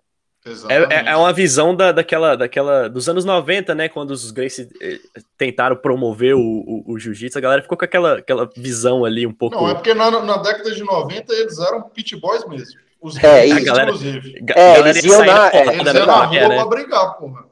Totalmente, cara. Não, eles iam na praia, né? Tem uns vídeos maravilhosos Tem no YouTube. César, o que é de César. Eles, eles, eles popularizaram o jiu-jitsu, mas eles também fizeram parte do pit boys. É, os cara, Sim, isso é bem verdade. Tinha os caras tinham rixa com surfista, né, mano? Tipo, é, cara. E era um Rio de Janeiro, era um Rio de Janeiro, muito, muito especial também, né? Muito diferente, muito livre nesse sentido. Imagina a série, cara. Essa série vai ser do caralho, o cara indo lá na praia, de, é, né, desafiar. Amanhã quero ver os caras do box lá, não sei o quê. Pô, foda, velho. Ô, Solari, tem uma história deliciosa aí no YouTube que o, o o velhinho aí, ele, ele salvou o Renato Gaúcho. O Renato Gaúcho mexeu com a mulher dos jiu-jiteiros lá, os caras fecharam ele no futebol lá. Você tá brincando. Sair, teve que sair corrido. É que, pô, o Renato Gaúcho ali também no Rio dava trabalho, né, velho? Naquela época, o Renato com a mulherada, imagina, mano. É, é, Pinduca salvou o Renato Gaúcho e levou uma, uma, uma, uma surra na praia. O Renato, o Renato ele, ele, ele provavelmente na época tinha isso, né? Um, um, quem amava, amava, quem odiava, odiava muito, né? Porque ele é oh, muito total, cara. E ele, ele era, e ele era ele era birrento, né, cara? Ele era, ele era maloqueiro, assim, mas ele não era um cara de, de porrada, né? Ele não era. Não. Nunca foi um cara de porrada. Ele tem a malandragem dele e vai para um outro lugar, né? É porque eu acho que ele foi desaforado com o cara, entendeu? Ah, certeza, imagina, certeza. Falaram, Vamos pegar esse cara agora. É, esse rio nessa época era perigoso. Mas, olha, cara, eu, eu cheguei a pegar uma época de maresias, de, de sirena, com o, com o, o que faleceu. O, o irmão do, do Renzo? É o Ryan, né? É o Ryan, o Ryan. Cara, e, e, e, eu lembro de uma história, porque eu conhecia um dos sócios da, do Sirena, que era o Marcos Campos, que ele era sócio da Disco também uma época e tal, e ele conta uma história que um dia ele, ele foi, o Ryan foi proibido de entrar no Sirena, porque, cara, eles destruíam o Sirena, tá ligado? Todo final de semana. E o Ryan, né, é conhecido, que, cara, você olhou pro bar, ele você olhou pra minha mina, e blá, tá ligado? E, mano, é, é, ele diz que um dia ele chega lá com os amigos dele e o, e o, e o Marcos Campos e os seguranças meio como, olha, você tá proibido de entrar. E ele, como assim eu tô proibido de entrar e tal? E aí chama o Marcos Campos e o Marcos Campos vai lá e fala, Ryan, é o seguinte, cara, desculpa, não dá, velho, não dá, porque você entra aí falando que não vai fazer nada, depois no meio da noite você acaba fazendo, não sei o quê. Cara, eu não, eu não consigo, e eu não posso nem deixar você entrar, porque você, você destrói os meus seguranças, cara. Você bate em todos os seguranças que eu contrato, não sei o quê. Aí o Ryan fez assim: eu tô dando problema, tá? Então eu vou fazer o seguinte: manda todos os seguranças embora. Eu vou eu e os meus manos vamos fazer a segurança do Sirena hoje. Você deixou entrar. Ele, não, você tá maluco? Não, vai deixar. E aí, meu, disse que assim foi. Ele manda todos os seguranças embora e ficou. Ai, disse que ele se comportou bem essa noite, tá? Ele fez a segurança do Sirena e tal. Puta então, assim, cara, é, é, não. e era uma época que assim, não dava para mexer com esses caras, mano. Não, não dava, não dava, velho, não dava. Tanto que o, o, Gabriel Pensador, ele, ele, ele até fala que foi nessa década de 90 aí que ele criou aquela, né? Sou playboy, meto porrada. Filhinho de papai, pode é. crer. É, essa música era muito esse, esse, essa época do jiu-jitsu surgindo, os jiu-jiteiros destruindo geral, quebrando todo mundo, tá é. ligado?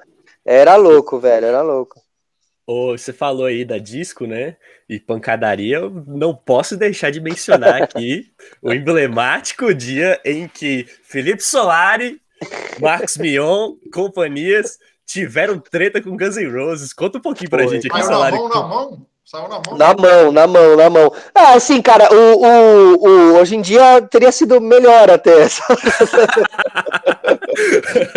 Não, cara, o que rolou lá foi assim: a, é, teve, ia ter uma festa na disco, o Guns N' Roses veio pro Brasil para fazer um show, e aí a Ellen Jabur, na época, né, Ellen Jabur, que era VJ e tal, parece que ela tinha um, ela tava com uma, um relacionamento ali com o Axel Rose, e ela, com o Mion, ela era amiga do Mion, então ela organizou que o Axel Rose iria fazer um pocket show na disco uma noite antes do show deles no, no, no, no Brasil. E assim foi, então tava tudo marcado, venderam os ingressos todos e tal. Não, o Axel vai estar tá na disco, o Axel vai estar tá na disco. Chega o dia, meu, disco lotada, e eles chamaram eu e o Vasco para tocar de DJ e ficar esquentando a pista até o Axel Rose chegar. E aí ficamos lá, meu, esquentando a pista, tocando e tal. E aí chegou a banda do Axel, eles já montaram o. Não era a banda do Guns N' Roses, era uma banda do Axel Show Pocket Show, então eram uns músicos contratados e tal. Os músicos chegaram lá, começaram a montar o, o cenário, os holds também. Então eles tinham uma equipe ali de uns sete, umas 7, 8 pessoas. Cara, é, o Axel estava marcado para chegar às 11 horas, não chegou 11, não chegou meia-noite, não chegou uma hora da manhã, aí começava a ver aqueles papos, não, ele tá dobrando a esquina, tá chegando, não sei o quê. Cara, resumindo, o Axel não chegou. E aí, cara, quando o Axel não veio, aí acho que rolou uma confirmação, o Axel não vem, os caras da disco foram confrontar os caras da banda do Axel, e os caras da banda do Axel começaram a confrontar os caras da disco, só que, meu, na disco era cheio de jiu-jiteiro, velho. Cheio, Foquinha, todos os caras lá, mano. Muita gente do jiu-jitsu de São Paulo tava lá. mano, cara. cara, e aí começou uma pancadaria generalizada de banda, de gringo, gringo louco, heavy metal de Caralho. Los Angeles contra os brazuca louco do aqui não, tá ligado? Aqui não vai mexer não. E, mano, e aí começou, eu lembro que acendeu a luz e pra, pra conseguir botar a galera que não era da briga pra fora, tá ligado? E tirar, porque, meu, virou um. uma coisa que eu nunca vi na disco, assim, virou uma, uma, uma pancadaria né? generalizada, né? é, cara, e aí os caras tentavam ir destruir instrumento, e, mano, quando chegava perto dos instrumentos, os caras do Guns ficavam loucos, e aí a panca... Meu, foi uma loucura, velho. Tanto que é o dia que tem essa imagem no YouTube, que o Carioca tá na porta do. Porque aí foram. O Pânico foi nesse dia na disco porque o Excel ia estar. Tá, então o Pânico foi lá para fazer porta da festa e pegar o Excel. E aí tá lá o, o Carioca de Amaury Júnior, lá, aquele, meu amigo, não sei o quê. E aí ele tá na porta fazendo meu amigo e vem o, o Foquinha, sei lá quem é, da família lá. E, mano, ele vem dar uma no Carioca, ele dá um soco no Carioca. Tá no YouTube isso. Era no mesmo dia da briga do Ganso, que, meu, saiu todo mundo da disco é, transtornado e aí já a pancadaria ficou comendo fora e tal. E essa história, é e aí no dia seguinte é épico, porque o Axel Rose entra no show, e quando ele entra no show, ele fala, só uma coisa que eu queria dizer, fuck you, disco! Os caras começam a tocar, taca, taca, taca, taca, taca, e aí começa Caralho. o show, é, o show começa com fuck you, disco, não sei o que, mano, foi muito engraçado, essa história ficou no limbo durante muitos anos, e aí agora com o Felipe Barbieri do Fala Cadabra, ele me perguntou e, cara, eu falei, eu não sabia, deu uma puta repercussão, saiu tudo quanto é lugar, e aí o Mion teve que ir lá dar declaração e falar sobre o que tinha realmente acontecido e tal. Mas foi engraçado, foi épico, né, cara? Porque brigar com Guns N' Roses é, é épico, né? Uma história pra Ué, contar pra sempre. É, essa, essa da história aí, pô, você tá doido. Era uma época que o, o Axel Rose, ele tava... Aqui, o pau quebrou mesmo. É, quebrou, velho o Axel Rose, né, porque ele tava, né, do Chinese Democracy, né, não tinha, não tinha vingado muito, né, ele ficou, é. ele ficou meio perturbado da cabeça, fez um show horroroso no Rock in Rio. É, é deprê, né? Aí em 17 ele, pô, quando, quando eu fui no show de 2017, da volta. show, né? Da volta ele tava um pouco mais mais sereno, né? Ele deu umas, umas, umas alfinetadas no Medina lá, mas mas, poxa, esse, esse, essa, essa transição até voltar o Guns N' Roses mesmo, o Axel Rose tava completamente dodói da cabeça, né? É, não, e assim, né, cara, fisicamente é foda, né? Mas assim, cara, o Axel, aquele Axel lá, aquele lá com o short de lycra, correndo de um lado pro outro, de bota militar e rasgando a voz e comendo todas as minas, não sei o que. Cara, aquilo lá não dá, não dá. Ele não poderia, ele não devia nunca mais ter subido no palco, entendeu? Porque assim, é, meu, é muito deprê, assim, cara. É, eu não consigo lidar com aquele Excel e com o Excel de hoje em dia, assim, né? Você vê, é, não é o Mick, o Mick Jagger, né, cara? Eu acho que. Sim.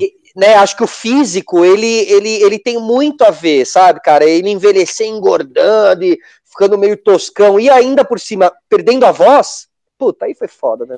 O, o, o negócio é que agora ele até tá tentando se cuidar mais, pelo que a gente vê, assim, né, das, das, das apresentações, mas não dá, né? Acho que, é. acho que mais a galera tá indo. para quem assiste na TV. É, é Saudosismo, né? É, é, aí quem, quem tá lá é emocionante demais, porque você vê o, o, o Slash, você vê o Duff uhum, mas, mas eu, eu, lembro que eu cheguei em cá, eu cheguei no, no hotel Aí eu recebi uma mensagem assim, um colega meu falou, putz, tava vendo pela TV aqui, mano, a voz dele tá fodida, né? E eu tinha chegado, tava no Extras, eu falei, que isso, pô, o cara tá, voltou aos anos 90, tá, tá ótimo aqui. Mas daí depois eu fui assistir na TV e falei, caralho, velho, cara Você viu que teu amigo mesmo, tinha razão, né? Meu amigo tem um amigo razão. meu, velho, tem um amigo meu, Diegão, que ele por ele, ele, ele, tatuava Axel nas costas e Shevchenko no peito. O cara era apaixonado por Guns, velho. É, Até a morte. Ah, mas é uma puta banda, cara. no solar, inclusive, nessa conclusão. é, total. cara, não, não, teve, não teve outra, difícil outra banda ali, cara. O Guns N' Roses foi muito especial, velho, muito.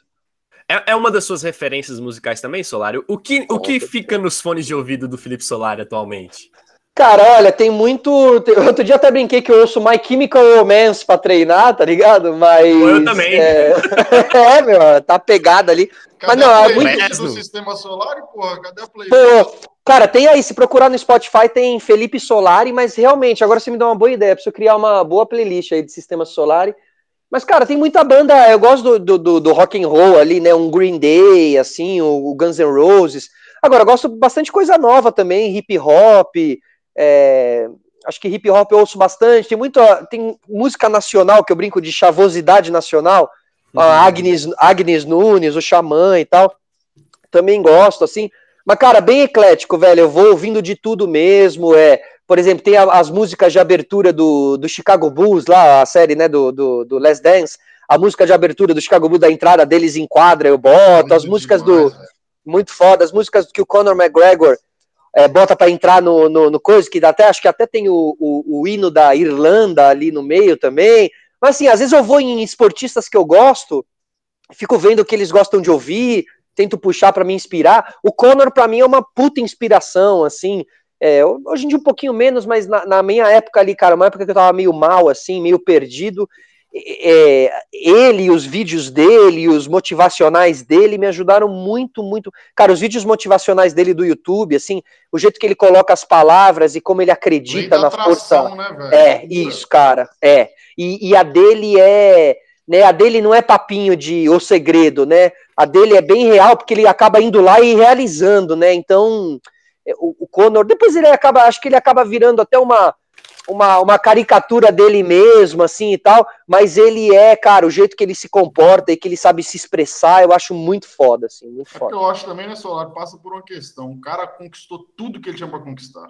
Ele tem é. dinheiro para sete gerações, ele ganhou duplo campeonato, primeiro, ganhou título. Como é que você mantém a motivação para ir para o próximo passo agora? Total, mano, é muito difícil. Passo? É muito difícil. Não, estando num iate e ter que sair de lá para ir brigar com. Cara, olha, eu acho que é tão. Exato. Teu foco, sai teu foco sai tanto que a tua perna quebra na hora de pisar. Tá nem, nem tua perna mais é, é a mesma, cara. Foi triste aí o último lance do Conor, foi, Mano. meu, chocante, foi foda. A, a, última luta dele, até o trash talk, né, não foi tão legal assim. Pode meio, crer. Ele, meio forçado, ele, ele né? sempre foi o personagem. E, é. e, ele não era um personagem, na verdade, ele é daquele jeito. Ele Isso, é o cara exatamente. explosivo. E aí ele quis ser o bom moço. Isso, é. pode crer. E agora, cara, eu acho que talvez essa quebrada aí de perna faça ele voltar com bastante sangue no olho, assim, e volte a ser realmente esse cara mais incomodadão e mais perturbado, que é quem realmente eu gostei Não, de ver. Ele assim. tá, tanto que ele tá, ele tá atirando pra todo lado, o bicho tá, é, né? tá nervoso.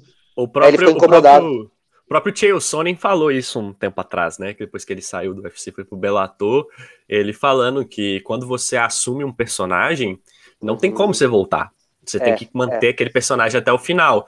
E é. foi o que ele fez, né? Ele, tipo, ele fala que ele não tem nada contra o Brasil e tudo mais, mas que naquele momento ele assumiu aquele personagem contra o Anderson Silva, uhum. que foi o que possibilitou é, subir na carreira e tentar o cinturão novamente, ele teve que assumir até o final. Não tinha como ele voltar, né?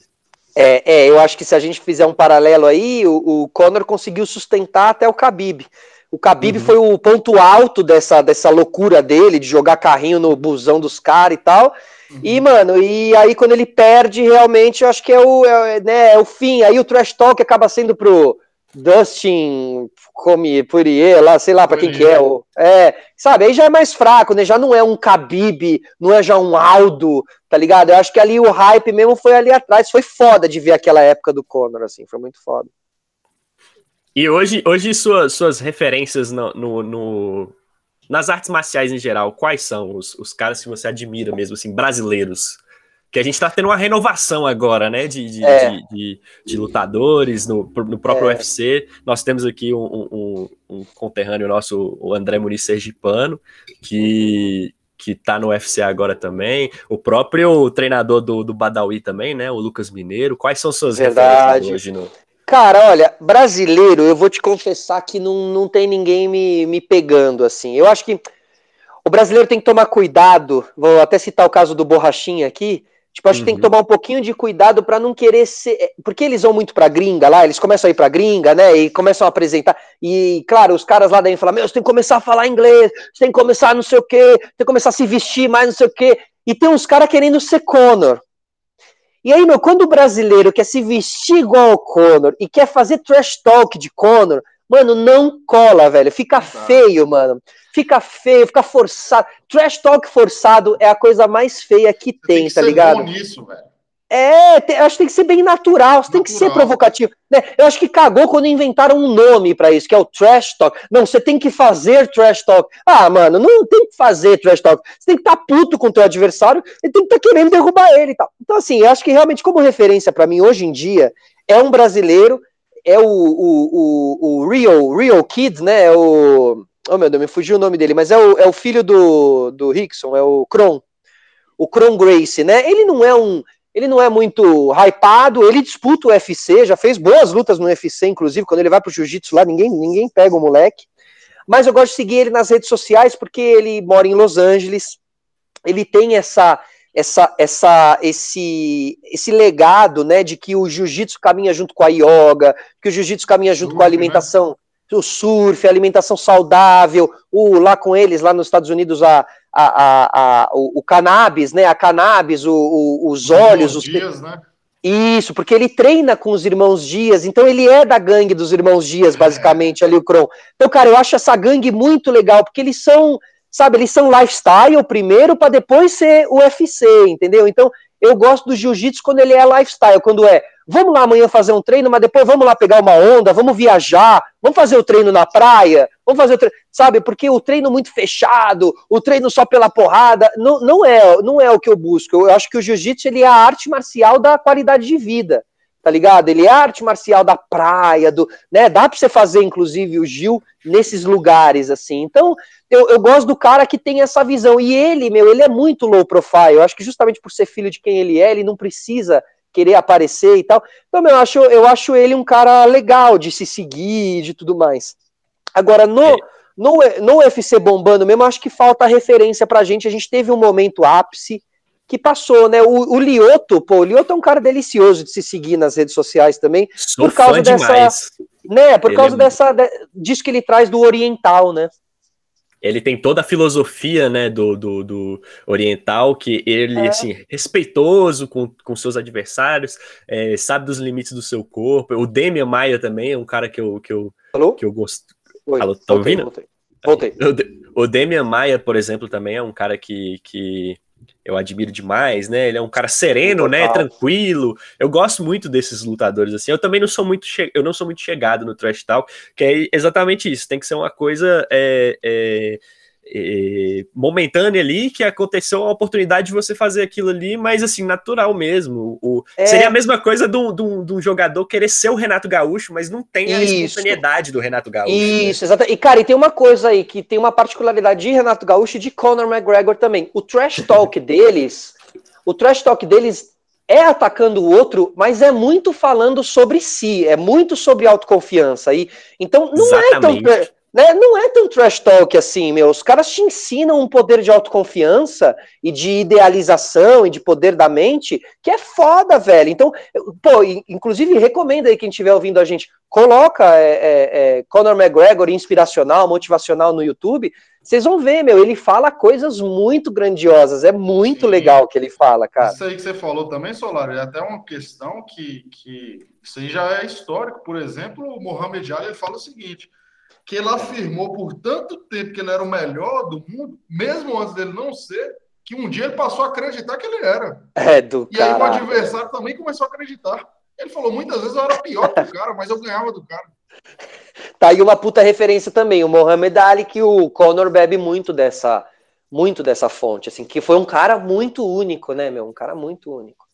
O, o, o Solari, essa questão, por exemplo, do, do que a gente pegando o gancho aqui do Mohamed Ali, do boxe está voltando com, com atletas aposentados e, e referências, né?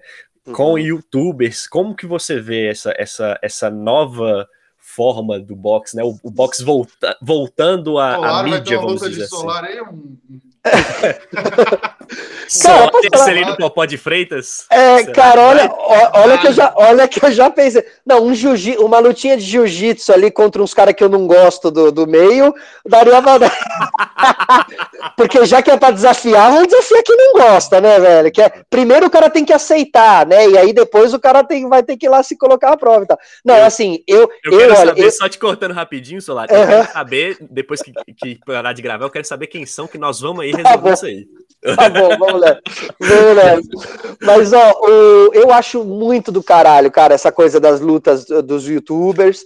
É, eu acho que. Eu acompanho bastante lá o Jake Paul e o Logan Paul também. Eu acho demais. Assim, não gosto 80%, mas acho, mas entendo a movimentação que eles estão fazendo e acho que o cara é realmente muito genial naquilo. Ele não tem vergonha de se expor, né? E de e parar na boca do mundo. O cara é muito genial mercadologicamente falando, então ele foi lá, roubou o boné do, do, do Floyd Mayweather, né? E fez o gotcha, e pega o boné e fala gotcha. Aí, mano, à noite ele tava lançando um boné escrito gotcha pra vender no site dele e, mano, vendeu milhões. Assim, o moleque é muito genial, tá ligado? É um monstro, velho. O cara é muito genial nesse sentido. E, e, e, e, é entretenimento puro. Pô, o box, ele era entretenimento puro. A gente assistia porque o Mike Tyson trazia algo ali, o Popó mesmo trouxe algo. Então a gente parava para assistir.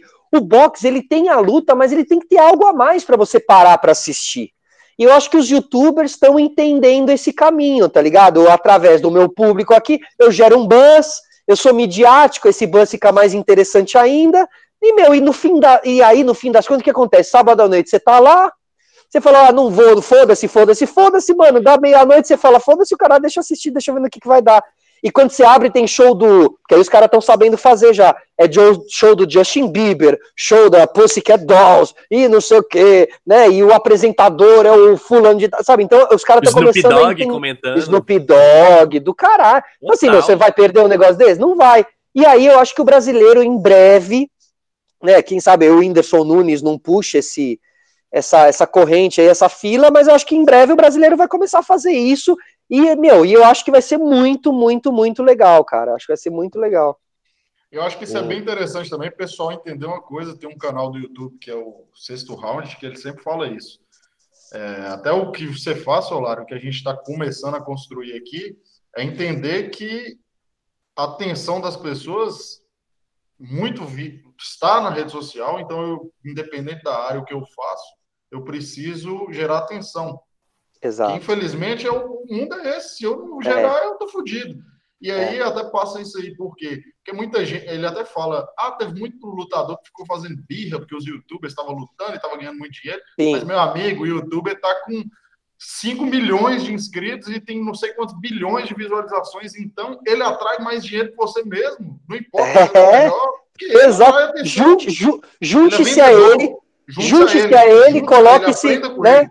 É, coloque-se no card dele. E assim, meu, humildade, entendeu? Tá na hora de baixar a bola. E eu, eu, falei isso da, do, da, da, galera da TV, e que eu estive nesse lugar já. É muito fácil olhar pro youtuber e diminuir o youtuber. É e, aí, cara, é, e aí os caras que são mais, é, mais bronco, meu, vai ficar para trás. O, o boxer, que lutou. Eu entendo o ponto de vista dele. Porra, lutei minha vida inteira, me fudi minha vida inteira, e de repente veio um moleque aí, ele tá ganhando muito mais do que eu. Mas é. Mas é isso mesmo. Faça um canal do YouTube. Não, mas eu sou boxer, eu não sei. Não, fa... oh, lá o, o, o Mahamed Ali, né? O, o, sabe, o brasileiro do jiu-jitsu, né? Tá ganhando Sim, grana, total, ganhando grana demais. É, então, como produtor de conteúdo, porque é um cara que foi entendendo também isso, ao, ao que tudo indica, é um cara que está um pouco mais livre de preconceito, está mais aberto a olhar com carinho para outras modalidades, para outras pessoas, para outros universos. Então, cara, hoje em dia, meu, abrir a cabeça é fundamental. Sabe por quê, mano? Porque é agora, velho. É agora. Esse boxer que tá contra o rolê, se ele só perceber isso daqui dois anos, é tarde demais. Já, já foi, já era, entendeu? Então, assim, eu acho que esse é um caminho, sim. O youtuber, no fim das contas, ele é o cara que puxa. A luta dele é uma luta preliminar, a luta dele vem antes da grande luta da noite. Entendeu? Então, assim, tem uma. né? Porque o do, do, Jake, Bo, do Jake Paul ele luta antes do Mike Tyson, tá ligado? Então, ele é uma. né, o esporte. O esporte tá é. Total, e o Tyson também, né? Porque assim, se fosse só a luta do Tyson ali, solta, Pô, legal, ok. Mas, meu, é uma luta do Tyson, que tem o um show não sei o quê, que é organizado pelo Logan Paul. Pô, você quer ver, velho, entendeu? Teve uma dessas lutas que teve no card preliminar, vamos dizer assim, o Nate Robson, que era jogador do Celtics. Pode crer, Celtics, pode crer. Então, tipo assim, que tomou um pau. Tomou um pau, aí você fica assim, Foi. caralho, você fica, como que o Nate Robson vai subir no... Aí você fica vidrado ali, velho, que eu preciso é, e ver tem, e tem uma outra, e tem um outro e tem um outro detalhe, eu preciso ver o Nate Robinson descendo a porrada naquele youtuber. Porque você quer ver, eu só tô vendo pra ver o Jake Paul cair desacordado, mano, se estribuchando e virar meme no dia seguinte, tá ligado? E o cara ainda não foi. Então não isso foi. é, é, isso é espetacular. Tipo assim, quem vai ser? É. O dia que ele apanhar, acaba o hype, entendeu? Sim, exato, é. cara. Ele, e, e, ele tá se, e ele tá se mantendo, e ele vai, ele desafia o Conor McGregor. O moleque é muito cara de pau, velho. É muito engraçado. E ele, é, ele tem esse time de business, né? Ele é um businessman, o Jake Paul. É, ele sabe, é, ele sabe a, a partir do momento que você consegue enxergar ele assim, e não como um youtuber bobão, não sei o que, não, enxerga ele como um businessman né, um empresário do nosso meio, porque dá para aprender com o cara ali. Essa, essa coisa do gacha aí, meu, esse factoide que ele fez para depois à noite vender boné e se tatuar com o boné, mano, é, foi muito completo, cara. O cara ele domina esse essa lógica muito é a comunicação bonita. chamar a atenção das pessoas, né? É, cara, ele domina isso. Assim, ele não tem vergonha, que é um negócio que a gente às vezes tem, né? Vai se prendendo pelo que o outro vai achar, o que o outro vai falar, e eles não estão nem aí, assim. Então isso é bem legal. Solari, e qual que é a perspectiva do Felipe Solari para o próximo ano? Que a gente está gravando esse conteúdo em 2021, depois de já um ano e cinco meses, né? Quase um ano e meio. É. Nossa vida mudou completamente. E é. qual que é a perspectiva? E muita gente fala, 2022 é o ano onde as coisas voltam ao normal. E eu, eu fico um pé atrás, porque eu não é... tenho nenhuma. Né? Eu falo, eu vou me adaptar, eu sou um camaleão. E aí, qual é a perspectiva do Solar para os próximos 365 dias? É, eu acho que é um pouco por aí, né, cara? Digamos que a gente ainda tá com os 100 quilos em cima ali, tentando sair, né? E, e, e ainda não saiu. Então não, não dá muito pra gente pensar, né? No ainda não saiu, porque realmente é o que você falou, assim, cara. É, não tem como dizer como vai estar tá no ano que vem, assim, né? Mas vamos, vamos aí fazer, desenhar um cenário de que as coisas comecem a, a caminhar assim Cara, eu acho que eu andei pesquisando sobre o, car... o carnaval de. Vai ter? Não, então, é, eu andei pesquisando. Alguém me falou sobre o, carna... o carnaval de 1919, se eu não me engano, tá? O carnaval de 1919, que foi o primeiro carnaval depois da gripe espanhola, ou o primeiro carnaval depois não sei o quê, que dizem que foi uma... o carnaval mais, assim, espetacular até hoje, assim, tá ligado? E que pode ser. Então, assim, eu tô fazendo só o paralelo do carnaval, mas eu, o que eu quero dizer é que o que eu torço é que seja um pós-pandemia muito assim, cara, todo mundo muito aberto, sabe? A realizar tudo e quem saiba a gente não tenha um ano muito espetacular, cara, que a gente que nem a gente espera, sabe? Que a gente fala, mano, cara, as coisas mudaram mesmo e tal. Mas talvez eu esteja sendo um pouco utópico nesse sentido, assim, sabe? Eu acho que o caminho agora é, aí até falando de jiu-jitsu, é sobre é, primeiro resistir, né? A sobrevivência, principalmente até o final desse ano, sabe? Outro dia eu, eu, eu pude encontrar três amigos que a gente ficou distante das Olimpíadas, é, da, da, da pandemia, e, cara, a gente se olhou assim, né, e a gente falou assim, mano, que louco, estamos todos aqui, né, porque hoje em dia tem alguns encontros de amigos que os caras vão se encontrar e vão falar, puta, fulano não tá mais, né, mano, caralho, que, que porra, Exatamente. né, e tal.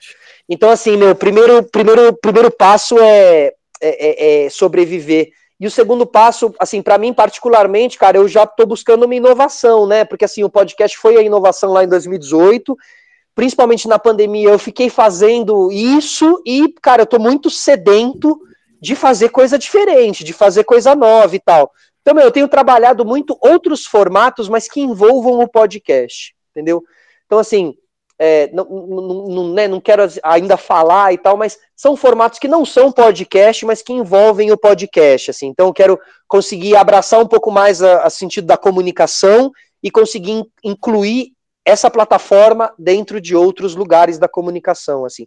Cara, eu acho que eu tenho uma responsabilidade hoje em dia de inovar dentro do podcast, né, por ter aí sido o cara que começou e por lutar para me manter nesse meio, porque não é algo fácil e tal, é, então eu, eu, procuro inovação, eu quero ser aquele cara que as pessoas olhem e falam assim, pô, meu, olha lá o cara que começou em 2018, já veio contando novidade aí nos podcasts, não sei o que, que inovação legal e tal. Então, assim, tenho, tenho buscado, e para isso, cara, tem que estar tá por dentro de tecnologia, de novos aplicativos, de não sei o que, por isso que eu falo da cabeça aberta, sabe? Tem que ir lá olhar o aplicativo que o, o moleque de 13 tá usando, mano, sem, sem mimimi, mano, vai lá, abre a cabeça, vai lá ver. Se te tocar, tocou. Se não te tocar, também não tocou. Ninguém tem obrigação de nada. Mas, assim, uhum. entender as novas tecnologias é, é, é garantir inovação. Entendeu? Ou seja, pô, o podcast começou lá atrás. É, mas porque eu detectei essa nova ferramenta. Eu vi, eu entendi que aquilo poderia fazer sucesso no Brasil, tá ligado? E, cara, e, e, deu, deu até mais certo do que eu achei que fosse dar a explosão do podcast no Brasil. Achei que ia dar certo, mas não achei que ia ser uma coisa que, meu, eu achei que ia dar certo para a geração de 25 a 40 e acabou dando certo para a geração de 13 a 30. A molecada tá pirando no podcast, tá? Eu nunca achei que a molecada fosse pirar, por quê? Porque o podcast gringo não é tão de molecada. Não, não. O podcast é. gringo é pra galera mais velha. Não, lá não tem a coisa muito dos trappers e dos, dos funkeiros. Não, não foi para essa linha, foi para uma linha de é, lifestyle, de health, né, de saúde, ou de, de, de intelectualidade e tal. Então os podcasts lá são bem engrandecedores, né, cara? Isso aí é muito engraçado que ele está falando, porque quando eu descobri o podcast de 2016 para 2017, foi aleatório e quando eu ficava postando isso, ninguém sabia o que, que era. Exatamente. É, exatamente. Como que baixa isso aí? Tinha que explicar eu... pra avó, né? Explicar pra avó que era um podcast. Eu, eu, eu se, se, vocês despertaram agora aqui uma, uma vaga lembrança de eu indo para a faculdade, na época eu não tinha carteira, ali 2016, 17, 18, que eu, eu botava um fone de ouvido e na época, eu não, se eu não me engano, ainda no Spotify não tinha muitos podcasts. Aí eu tinha um, um aplicativo paralelo que tinha no, nos Androids, que ele, ele pegava das, da, dos blogs, né, das plataformas, os podcasts, e eu ia baixando para ouvir no caminho da faculdade. Aí eu chegava na faculdade, ouvindo os podcasts, aí os caras, pô, você tá ouvindo o que aí, mano? E tal. Eu, não, pô, tô ouvindo um podcast aqui. Aí os caras, é rádio? É rádio? Isso aqui é rádio? Eu, não, pô, é o seguinte. Aí ia mostrar o blog dos caras e tal. Tipo, Nossa, muito louco, né, esquece, né, velho? E era complexo, né, cara? Era muito complexo. Eu acho que também a explosão do podcast também se dá diante da maneira que se posta e se distribui esse conteúdo, né? Antigamente era o RSS uhum. lá, e agora você, né, agora você tem, tá, tá, tá na palma da mão ali, tá muito fácil, né, muito fácil. Solar, eu tenho, uma, eu tenho uma curiosidade, eu não vi ninguém perguntar isso para você ainda, mas assim, já vi perguntar sobre o porquê de sistema solar, né? Mas eu vejo uhum. você postar muito, inclusive aqui no fundo tem aqui o astronauta, eu até tenho é, um astronauta tatuado aqui, parecido. Olha que foda, que legal. Eu tenho tatuado aqui um astronauta e eu tenho essa ligação com o universo. Eu queria saber se o Felipe uhum. Solari, nos seus, nos seus momentos ali, né, a sós, se você é, é um cara é, é incentivador da astronomia, se você tem essa uhum. ligação com o universo, acredita em seres, né, extraterrestres. extraterrestres. Ou, é, é, o que o universo, aquilo que você é, joga para o universo também, você tem essa conexão com o universo. Como é que é isso aí com você, cara? Total, cara, e cada vez mais, isso que é muito louco, assim, eu, eu, eu, eu, eu tenho no, no, no, universo ali, nos astronautas e tal, uma, acho que uma, uma idealização é, de fuga, né, de, de, de, de você conseguir olhar também as coisas de fora, olhar as coisas de cima, né, de isolamento também, de solitude. Então, tem muitos aspectos que a figura do astronauta. Você não sabe quem está por trás, né? Você não sabe que, se quem está por trás do astronauta é um extraterrestre, tá ligado? Uhum, é, então, assim, total. né? Então, eu acho que tem essa. Tem, tem esse mistério, com certeza, e coincidência ou não, ultimamente isso tem ficado mais exposto, eu sinto, os, a corrida espacial, né, a nova corrida espacial dos milionários querendo subir lá, um indo para Marte, outro chegando na Lua, outro fazendo ônibus e tal. É, tá, tá, muito interessante, tá virando entretenimento, tá no YouTube, né, para você assistir e tal. Então, realmente, eu começo a, a, a, ver tudo isso num aspecto muito, muito legal, e ele, ele acabou naturalmente é, fazendo, vindo fazer parte desse meu conteúdo, né, cara, do nome do programa e do cenário e de todo o aspecto que a gente traz. O balão, né, a, a nossa iluminação é feita com os balões japoneses, que meio que dá para você imaginar como se fossem uns planetas, o Sol e tudo mais, e o meu sobrenome, o solar e tal. Então, acho que as coisas foram, né, confluindo para que né, acho que é algo que foi me atraindo mesmo, foi me chamando, assim, de certa maneira, sabe? E eu fui entendendo que isso era um era uma linguagem também para mim, né? Seria um posicionamento para mim, assim, seria uma imagem que as pessoas, sabe? Hoje em dia eu recebo desenho de astronauta, você puxou aqui a conversa falando do astronauta, né? Então você vê que funciona, assim, você acaba se conectando bem com algumas com alguns temas e guarda-chuvas. Eu acho que comunicação é isso também. Você tem que estar atrelado a algumas imagens e temas para você, para as pessoas se identificarem com você e você puxar teu público, né? Aquele dia que você postou a foto da camisa do Sistema Solar, eu pirei. ah, do caralho, total, cara. Porque eu tenho. A, a minha pretensão é, é, fazer mais tatuagens nesse braço ligada ao universo. Já tenho todo a, a, o pensamento aqui para fazer e tudo mais. Quando eu vi a camisa, eu falei assim: caraca, velho, eu preciso dessa camisa. Do, do Porra, cara, e eu preciso lançar, mano, eu preciso lançar. Cara, é, é isso, né? É, o, a comunicação vai te permitindo fazer isso, né? Você faz a camiseta, aí você faz o, o curso lá também e tal. Uhum. Só que, como eu tenho problema de lidar com isso tudo, eu acabo sempre, no fim, favorecendo o conteúdo. Entendeu? Não, ó, eu posso deixar tudo meio para o lado, mas eu preciso focar aqui no convidado e nas entrevistas. E isso me consome e eu acabo não conseguindo cair para o lado mais empresarial e fazer todas as entregas. Elas são mais num passo de tartaruga, tá ligado? Porque eu tô focado. Por quê? Porque eu quero cuidar do meu, né, do, da minha saúde mental e do meu coração. Eu quero continuar fazendo o que eu amo fazer para não cansar. Tá ligado? Senão começa a virar muito. Mundo, né? É, e vira muito trampo, velho. E, e cadê, cadê, cadê lá o curso que precisava colocar no Hotmart, não o sei celular. o quê? Aí, mano, diga. E não tem um, você não tem um, um coprodutor para fazer essa parte estratégica de, do, do solar empresário, dos produtos, cursos? Cara, eu tenho assim, eu tenho só uma ajuda é, de, né, eu tenho o Léo Sui, que é o meu diretor aqui, que faz o sistema solar, mas ele é mais uma parte operacional técnica mesmo, né, de realização, assim. É, mas essa equipe de bastidor eu não tenho, assim, cara. Eu gosto, né, eu trabalho bastante sozinho, assim, mas também é uma coisa de você ir entendendo, né, as pessoas irem aparecendo. Por exemplo, até citar um exemplo aqui, o meu, o cara que faz minhas thumbs hoje em uhum. dia, né, é um cara que apareceu, ele tem 19 anos, ele apareceu no Twitter, ele fez uma, ele fez um estudo de sistema solar, fez várias capas e tudo descompromissadamente, me mandou e falou: olha o estudo que eu fiz de sistema solar. Mano, na hora eu troquei de, de, de thumbnail, tipo, tinha um outro cara que fazia para mim, eu troquei, quem faz é ele hoje em dia, assim, o cara chegou, meu, 19 anos via via Twitter, assim, tem muita coisa que vai acontecendo também, né, e você vai trazendo essa equipe, Engraçado que a gente está falando de algo que é, é, novo, então você não tem tanta equipe especializada, né? Tem muita gente que, no lugar de te ajudar, quer ser. Então também isso também é um problema, sabe? Você não quer aqui me ajudar no podcast? Não, eu quero fazer o meu podcast, eu quero ter o meu podcast tal. Né? Eu, eu tenho uma observação que o trabalho de produção hoje em dia é sofrido, viu, cara? Eu venho de produção, eu fui produtor, e, mano, eu dava a minha vida pelo apresentador que eu estava produzindo. E hoje em dia eu sinto que o cara que tá me produzindo quer ser eu, tá ligado? Ele não tá nem aí para me ajudar para não me ajudar, ele, ele, ele sente que o que eu tô fazendo é um negócio que ele também pode fazer, é muito fácil o que ele tá fazendo, ah, eu também posso ser. Então, assim, meu, eu, eu às vezes fico um pouco em choque, assim. Então, cara, eu sempre busco gente muito talentosa, assim, sabe? Competente, gente que vai me chamar a atenção. Quando eu acho essas pessoas, a gente acaba conversando. A questão da camiseta é uma empresa que faz camisetas e que veio para mim, a gente vai fazer uma parceria, eles até vão ter uma parte maior até da parceria e tal, porque eles vão fazer tudo de tudo de tudo, e eu tô realmente colocando ali o nome, tá, mas já é um amigo antigo que manja de moda e tal, então a gente tá, vai entrar junto nessa, né? Uhum. Não vai pirar Mas é muito isso, cara. cabeça, né? Tipo, não vai, sabe por quê, cara? Porque eu também sei que os meus números de venda e tal não é espetacular, não é, sabe? É um trabalho mais artesanal, assim. Eu não sou lá o Flow, coloca uma blusa e vai, mano, vai poder pagar o aluguel do ano só vendendo a blusa, tá ligado? Então eu sei que as vendas, mesmo, mesmo do curso também, as vendas são menores e tal.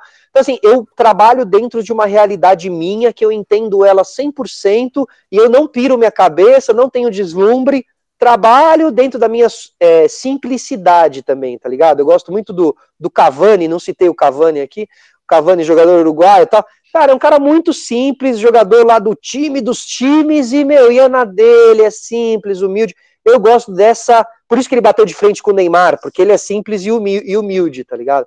Então, assim, é. eu, eu, eu prefiro seguir essa, essa linha, porque, cara, o hype passa, a vida é longa, e, mano, eu quero ser um velhinho feliz. Tá Realizado, né, Salário? Isso, cara, exatamente. Pô, mas isso é demais. Como você tá vivendo essa... sua missão aí, mano? É, cara, sabe, vivendo de boa, mano, eu acho que o que importa são as conexões, as ideias trocadas. É precisa tomar muito cuidado do entendimento do que é a riqueza. Ainda mais nesse mundo de hoje em dia que, mano, carro, carro, moto, riqueza, putz, sei lá, tá ligado? Tá todo mundo morrendo aí. O que, que é a riqueza, tá ligado? Então é, é, é para se pensar, assim, é para se pensar. A pandemia fez a assim, gente refletir muito é, também, só, né, sobre isso. É, cara, é que assim, é muito fácil você cair no, no, no hype desse dia a dia, no que tá na, na tua frente na rede social. O difícil é você não cair. É, não cair é para poucos, entendeu? Por isso que você se manter com a tua personalidade hoje em dia é muito admirável. Vamos ver no que vai dar a fadinha. Vamos ver se ela vai ser grandiosa e tal, ou se ela vai acabar se rendendo a Aquela, sabe, a Juliette. A Juliette era mais legal dentro do BBB ou fora do BBB? Dentro, caralho. Porque é. não tinha Neymar pagando pau pra ela, não tinha nada, entendeu? Aí hypou, ficou chato. É, ficou, ficou o pessoal é, pressiona também demais a, a, a, a, pessoa que ganhou um reality show, ela às vezes ela é, nem quer ser produtora de conteúdo, né? Também, entendeu, é, extrai como se fosse suco de é, e ela vai ser extraída como se fosse suco de laranja, né, cara? Ela vai. E aí, mano, posso falar? Ela vai aparecer um monte de amigo novo aí, famosão. Ela vai achar que é amigo. E dali uns anos, quando ela não for mais o hype, tiver uma nova Juliette no BBB 2022, Sabe, ela vai ver que não é. Puta, isso é, isso é muito foda. Assim, é, é muito triste, foda. né, cara? Que, tipo assim, ela tem, ela tem muitos potenciais a ser explorados, por exemplo, música, que ela gosta bastante, mas tem que é. partir dela essa, essa, essa vontade de fazer as coisas. A galera cobra, eu vi que ela tem um, um fã-clube muito, muito ativo e forte, né? A galera é. cobra postar stories e, e, e, e, e fazer TikTok e os caramba, mas não, não é a pegada dela, saca? É, tipo, cara, e ela não tem que fazer, agora é duro. Esses, esses, e às vezes, cara, assim, é, eu às vezes olho lá o, as, algumas comunidades de podcasters e youtubers, mas vamos falar mais de podcasters, uhum. é, comunidades que são muito grandes, né? Então, assim, pô, os caras têm, meu, qualquer coisinha que os caras colocam no ar é tantos mil, centenas de milhares de pessoas assistindo e tal. Só que é um pouco. Só que a comunidade muitas vezes é bem tóxica, tá ligado? Bem tóxica. Então, tipo assim, eu digo isso porque quando eu fui no Flow, por exemplo, depois eu fui lá ver os comentários, né? Porque você sempre vai lá ver os comentários. Meu, tinha muita gente falando, quem que é esse cara? Que porra é essa? Pô, cadê meu? O cara não, nem canta trap, não sei o quê.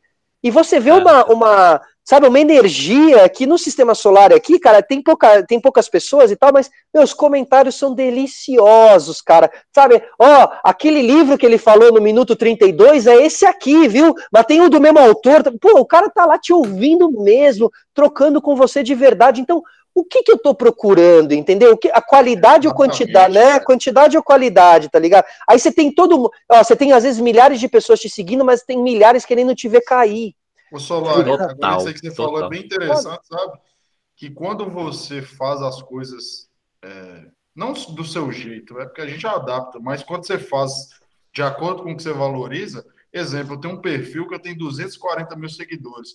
E aí as pessoas, como é que você lida com hate? Eu falo, velho, eu nunca tomei hate, velho. Aí os caras, por quê? Falei, porque, velho, eu sou gente boa, eu não, eu não fico falando, eu não fico cagando verdade para ninguém, eu não cago regra para ninguém, sabe? Eu, então, eu acho que o que eu entrego é o que volta para mim. É, e essa troca, né? E, cara, e o podcast, eles abre-se muito, né? Você se conecta com várias comunidades, né? Total, total. É, igual, por exemplo, isso que você falou é muito real. Eu, eu percebo isso do, do sistema solar. O o próprio o Lucas Silveira da, da Fresno, ele tinha o um, um podcast Matéria Escura e Pode agora ver. migrou para Twitch, né? Ele, ele, faz uns na Twitch. Ah, é? Que legal, vou lá ver depois. Ele, ele tá lá na Twitch, mas assim, é, tem dia que ele, ele tá produzindo música e troca ideia com a galera, assim, não, não, não, não necessariamente um podcast, mas assim, Perfeito. Tá ali trocando ideia com a galera, streamando alguma coisa. Uhum. E você vê que é um público é, que poderia, poderia ser um público gigantesco, sim, mas uhum. é um uhum. público que, que tá ali realmente para te ver, para trocar uma ideia bacana, é. para somar. É. E é isso que o, o criador de conteúdo tem que entender que ele não precisa de milhões, ele precisa do público dele. Exato, é cara. Ele precisa do e seu aí, público. E aí, e para você ter o seu público, você precisa ser você, tá ligado? Exato. Senão, Senão você vai, você vai confundir o público. O público vai achar que tá seguindo um cara que não é, e aí eles começam a soltar um hate, porque eles ficam incomodados também, tá ligado? E aí, cara, você falou do Lucas da Fresno, é, é, tem comunidades que eu admiro muito, tem pessoas que têm comunidades que eu admiro muito, cara. O Lucas é uma delas, o Nossa, outro Lucas, né? O Lucas, meu, a comunidade dele é assim, ele Sabe, ele, o que ele posta, a galera quer tá com ele, a galera incentiva, né? Eles gostam do cara. O Lucas Inutilismo é outro também, tem uma comunidade deliciosa também, os caras com senso de humor aprimorado, com senso de humor bem, bem dele também e tal. A Camila Fremder, que é uma, uma podcaster, né, que tem o É Noia Minha, pô, ela tem um público engajado genial pra o podcast cara. dela. É, ela é genial, genial, e ela tem um público, as marcas amam ela, porque ela tem um público ali, tem 90 mil seguidores lá no Instagram, mas, meu, um público que gera buzz, que, né, faz aquele, tem um engajamento muito forte e tal. Então, meu, você vai percebendo isso, sabe? Que tem as pessoas que constroem comunidades interessantíssimas ao seu redor. E, cara, é, eu acho que o que a gente tem que buscar é isso, sabe, meu? Porque eu acho que essas pessoas vão, vão caminhar junto com você. É, tem, tem uma teoria dos é, 100 True Fans, né? Você ter ali seus 100 ou seus mil é, é, é fãs é, reais, tá ligado? Você não precisa ter 400 mil. Se você tiver mil, e, e meu, tá ali. Mano, que todo, toda peça que você fizer, o cara vai assistir. Todo livro que você lançar, o cara vai comprar. Todo Mano, você consegue já fazer o teu sistema, entendeu? Então, é muito melhor você procurar se conectar de verdade com as pessoas e entender não entrar nessa noia de que eu preciso de mais, preciso de mais, preciso de mais, porque é nesse lugar que as, que as pessoas estão ficando zoadas, velho, zoadas da cabeça. Tanto de youtuber que abre a câmera lá chorando, falando que vai acabar o canal, e que blá, blá, blá. Putz, mano, isso aí é deprê, velho. Se você analisar mais profundamente, como geração e tal, é triste, velho. É triste, mano. É você triste. acaba se conectando mais com o seu público, você acaba deixando ele de ser um número e ele acaba virando igual mesmo. Você com o cara que faz sua thumb agora, tipo, pô, o cara virou um, um, virou um amigo, virou um, um, colega de trabalho. É, virou um produtor. Por quê? Porque ele ama é. esse projeto. E o cara que tava comigo antes, ele não amava, entendeu? Então, quando eu vi que o moleque tinha feito tal, eu falei, bom, esse aí tem paixão, tá ligado? E eu preciso uhum. de entrega, mas eu preciso de paixão também, tá ligado? Então. É isso que é interessante demais, assim, como que alguns, algumas pessoas estão começando a perceber isso. Eu, eu, vejo que, por exemplo, pessoas que eram, por exemplo, Rafinha Bastos, que era um cara de televisão, que, uhum. que, nasceu na internet, televisão, internet novamente.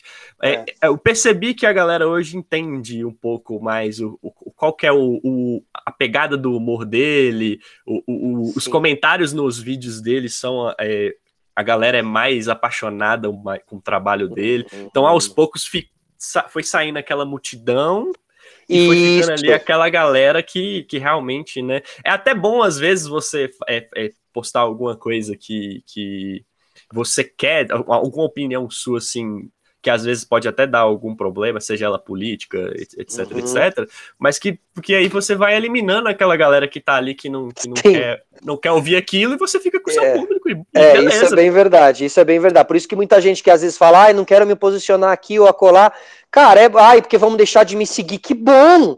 Tá, tá, quem tá deixando de te seguir é quem não tá pegando teu conteúdo e tal, vai fazendo essa, essa limpeza, assim, é importante, cara, é interessante. Eu, eu, eu falo isso até com os meus amigos, é, é quem segue o Confrades, segue o Confrades porque quer ver eu falando ali de futebol.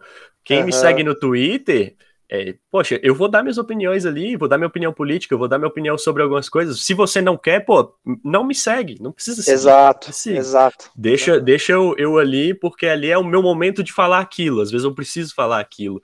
E aqui no Confrades é a resenha do futebol. No podcast Paranoias é uma parada mais reflexiva. Então, se você não está no momento de, de querer ali conversar sobre sonhos, por exemplo, ou como a gente falou sobre pandemia, é, é, tudo bem, você continua sendo meu amigo, você continua, pode continuar me gost, gostando de mim aqui no Confrades, mas é, deixa quem gosta ficar ali né? É, é exatamente. É, cara, isso aí é a melhor coisa, velho. Quem tá te seguindo tem que ser quem gosta de você.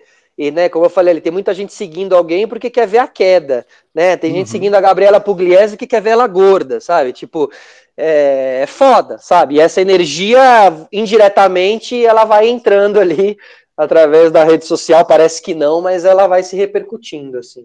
Acaba te consumindo muito, né? Com certeza, você nem percebe, mas consome.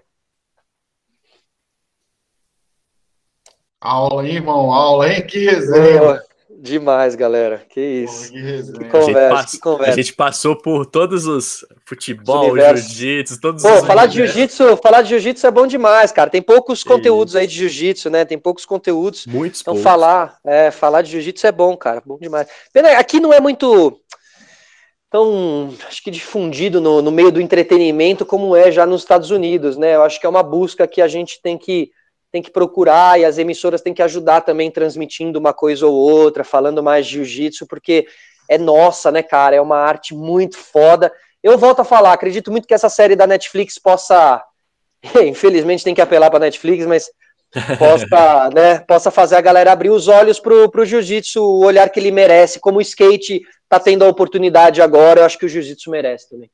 Merece demais, e se se tornar um esporte olímpico, por exemplo, é, vai ser muito importante para que a pessoas com projetos, os projetos sociais, inclusive, né, de, de, periferia, que existem muitos projetos sociais de jiu-jitsu, que eles ganhem mais força, porque eu tenho, eu tenho um colega mesmo que quando eu comecei a fazer jiu-jitsu, ele falou, porra, eu tenho muita vontade, mas é, ele vem de uma família evangélica, né? E aí ele falando, mas eu acredito que minha família não vai ver com bons olhos. Uhum. Aí eu falei, uhum. cara, faz o seguinte, leva eles um dia para assistir de fora. Que aí eles vão ver como é que é e tudo mais. Aí Mano, cara, jiu-jitsu é, jiu é oração, né? Eles iam adorar, com certeza. Total. Aí, aí agora ele tá engajado. Até me passou na, na, na graduação aí, que eu, na pandemia eu, eu fiquei totalmente recluso em questão do jiu-jitsu. Poucos momentos eu fui ali em alguns é. seminários e tal, mas é, aí ele foi embalou o cara hoje. Se eu for treinar, se eu for fazer um rola com ele, eu vou sair de lá amassado. Né? Mas isso que é legal, né? É, essa evolução, né, que você pode ter em um ano, né? E o cara que tava atrás passar para estar na frente, tal. Isso é muito legal do jiu-jitsu também, porque é total. dedicação, né, cara? É dedicação pura, né? Total, total. E, é dia a dia. Você vai vendo os degrauzinhos, né, que você vai construindo é. ali. E a volta é, é sempre ruim. Eu tô, já tô Difícil. sentindo que minha Deus. volta vai ser arrebentando, assim, Nossa, vai ser arrebentada. Ah, vou ter que triste. voltar bem devagar, vai ser foda. É. Não, mas isso aí é engraçado. Eu até, até uma vez, quando comecei a gravar vídeo, bem travadão, eu contei uma história e esse vídeo teve uma repercussão grande, que foi o seguinte. Tinha um colega meu de treino que a gente sempre ficava ali naquela porrada, quem que tá melhor, quem que, quem, quem que é o cara que tá mais sacando a academia, quem que é o melhor do tatame, quem é o melhor. E aí eu fui, fui fazer intercâmbio, voltei, farra, pegação, mulherada e deixei o jiu-jitsu quase um ano de lado, assim, treinando uma vez ou outra. Uhum. Fui treinar com ele. Velho, o cara, velho, me destroçou, mas assim, acabou comigo. E aí eu fiquei na cabeça, tipo assim, velho, eu tenho que pegar esse cara. Treinei pra caralho. Só que ele treinava pra caralho. Aí o que, que eu quis dizer pra galera? Se você parar hoje, o que você tá fazendo, quem, é, quem continua, quem é constante, Boa, ele vai cara. abrir uma vantagem em cima de você que você não vai conseguir mais recuperar, Boa, mesmo que você se dedique o que for, velho. Perfeito, mano. Isso serve muito para podcast, para a galera do podcast hoje em dia, assim. Realmente não para, continua, cria consistência, porque vai haver uma seleção natural, né? Porque a galera que começou pelo hype, que começou por motivos tortos, não vai conseguir resistir, porque tá focando em view, e aí vai se decepcionar com view e tal, e aí ele vai falar, ah, vou parar, porque também esse aqui do meu lado aqui também tá fazendo, não tá dando em nada também, eu vou parar, dali um ano, o que não parou, vai estar tá muito mais sorte, e o cara vai olhar e vai falar, agora eu quero fazer o meu, e aí já vai ser tarde demais, tá ligado? Então, Exatamente. Não, o, o, Ô, Solari, você já, já pensou, já disputou algum campeonatinho de jiu-jitsu, assim, que já pensou? Cara, assim? não, quando eu tava treinando ali bastante, eu comecei a pensar, meu, meu professor tava me incentivando, falando, né, porque como é bem dividido, né, você acaba pegando quem tá no teu nível, na tua categoria e tal. Uhum. Eu acho, cara, eu, eu, eu gosto, eu gosto bastante da ideia, né? Apesar que eu sei que assim, você chegar como um cara de comunidade, assim, ser um pouco conhecido, às vezes chegar nesses lugares é foda. No futebol eu sempre sofri muito com isso nos campeonatos lá do Pinheiros. Galera uhum. vinha vinha para cima porque era o cara da TV lá, não sei o que, tá ligado? Mas mano, foda-se, isso aí também não é algo que me que me tiraria. Eu acho que estando estando em forma, cara, é tem, tem que estar tá se sentindo bem em forma. Tá ligado? Porque aí você sabe que dá para você igualar ali a a competição e às vezes até ganhar, né, cara? A gente nunca sabe quem que a gente vai cruzar na nossa frente e tal. Mas acho que seria um desafio, seria um desafio interessante para mim com 40 anos, é, sabe, me preparar para disputar um torneio de algo que eu nunca imaginei. Pô, isso seria super legal. Acho que como desafio e realização pessoal seria bem interessante um dia. Pode ser, cara. Não me, não me, não me esconderia disso, não. Cara, eu te falo que a vibe é muito boa, viu? Eu participei, é. eu participei de um campeonatinho de jogos jurídicos, eu formei em direito. Boa. E aí tem os jogos jurídicos de Minas, né? Aí uhum. juntou a galera de Minas e o Espírito Santo também participava. Aí tinha cara que disputou campeonato brasileiro, campeonato mineiro, campeonato mundial, não sei o que, os caralho a quatro. E eu ali, tipo, o cara que tava indo para beber nas festas, brincar ali um pouquinho. Eu cheguei, troquei ideia com todo mundo, os caras super gente boa e tal, não sei o que, batemos um papo, subi no tatame com, com um cara lá, eu fui, eu fui desclassificado, inclusive, da luta, mas, mas assim, acabou a luta ali, velho, a galera, tipo, pô, é, pô, você podia ter feito isso, isso, isso aqui. Aí fala, pô, mano, quando você for no Espírito Santo, que eu costumo ir lá bastante, vai em tal academia lá, pra gente bater um treininho. É uma vibe muito bacana, sabe? Do, assim, do, dos, dos, dos, campeonatos que eu participei, eu gostei bastante. De tem alguns né, que, né? Tem uma, que tem umas rivalidades, mas é muito bacana. Sim, é verdade. É, rivalidade é bom. Isso é, engra... isso é, engraçado porque é o seguinte: quando você coloca esse desafio, ele vai te mover em outras coisas. Eu lembro que eu cheguei um momento no jiu-jitsu que eu tava meio no limbo, sabe? Uhum. no limbo e eu acho que estava refletindo na vida também uhum. de estar ali na zona de conforto. E eu comecei a me sentir desmotivado. Eu ia para o treino, mas ficava aquele treino, eu estava dando aula na época, e tipo, você tem os alunos, você pode ter um aluno duro, mas não é a mesma coisa. E aí aconteceu justamente isso. Eu falei assim, velho, quer saber de uma coisa? Já cheguei para um professor da academia e falei, ó, oh, eu quero participar do próximo campeonato. Era uns três meses. Os caras meteram um treino, meio-dia, porra, um calor desgraçado. só atleta, velho, só cara que luta MMA e não sei o que. Eu comecei com esses treinos. Foi aí que a chama reacendeu. Por quê? Porque é guerra e você entra no desafio, é. então você tem que se preparar e você tem que estar ali, e aí de é. repente é, você está tomando fumo no início, mas depois você começa a falar, porra, eu bato esses caras também, vamos embora pra cima. E aí você volta. E na vida, isso... igual, né, se você não tem desafio na vida. É, cara, isso, e vai mexendo, né, diretamente com o teu dia a dia, né? O acordar cedo e se colocar num desafio ali te deixa mais fácil o desafio das 5 horas da tarde, que é uma reunião, né? Você alivia os outros desafios, porque você tem um outro muito mais pesado ali no jiu-jitsu e tal. Então, realmente, ele, é um.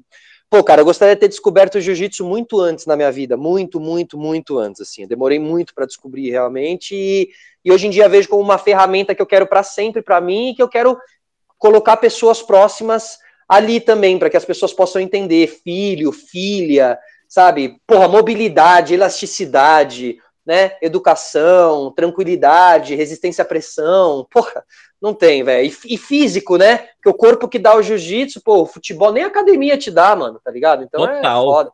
A força real, a força de verdade, pô, malhei a vida inteira e nunca tive a força que eu tive na época de fazer jiu-jitsu, cara.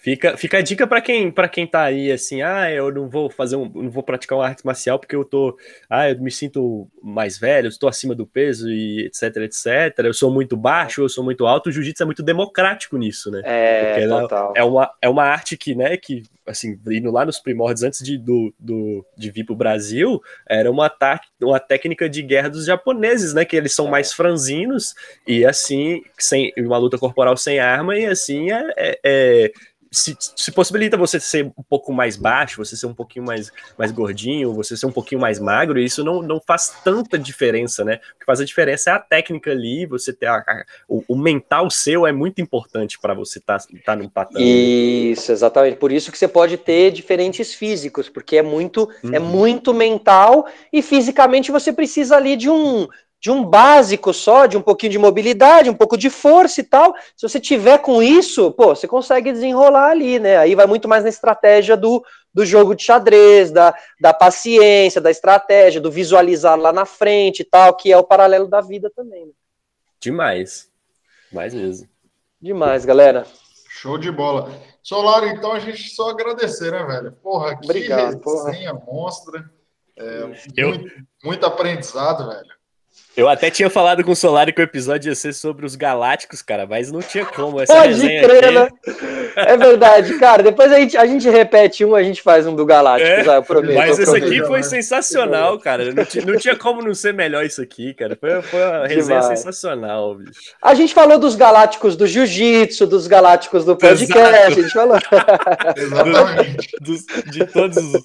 Mas valeu muito essa resenha. Valeu, muito pô, obrigado, obrigado. Por por Bom estar demais. aqui. Solari, só para finalizar, onde que a gente encontra, né? Nas redes sociais? Boa, olha lá, ó, fe, arroba Felipe Solari, vai estar tá no Instagram, vai estar tá no, no Twitter também, e no YouTube só entrar lá, colocar Sistema Solari, que vai aparecer ali o, o, o podcast com as entrevistas, tem três entrevistas por semana, e essa semana aí vai ter uma, vai ter uma galera mais do, do hip hop, vai estar tá um dos caras da, da Guadalupe aqui, que é uma loja famosa dos sneakerheads e tal, então a gente vai falar bastante de sneaker essa semana, e vamos falar também de. Vai vir o Costa Quente, que é um diretor de vários clipes de, de funk também e tal.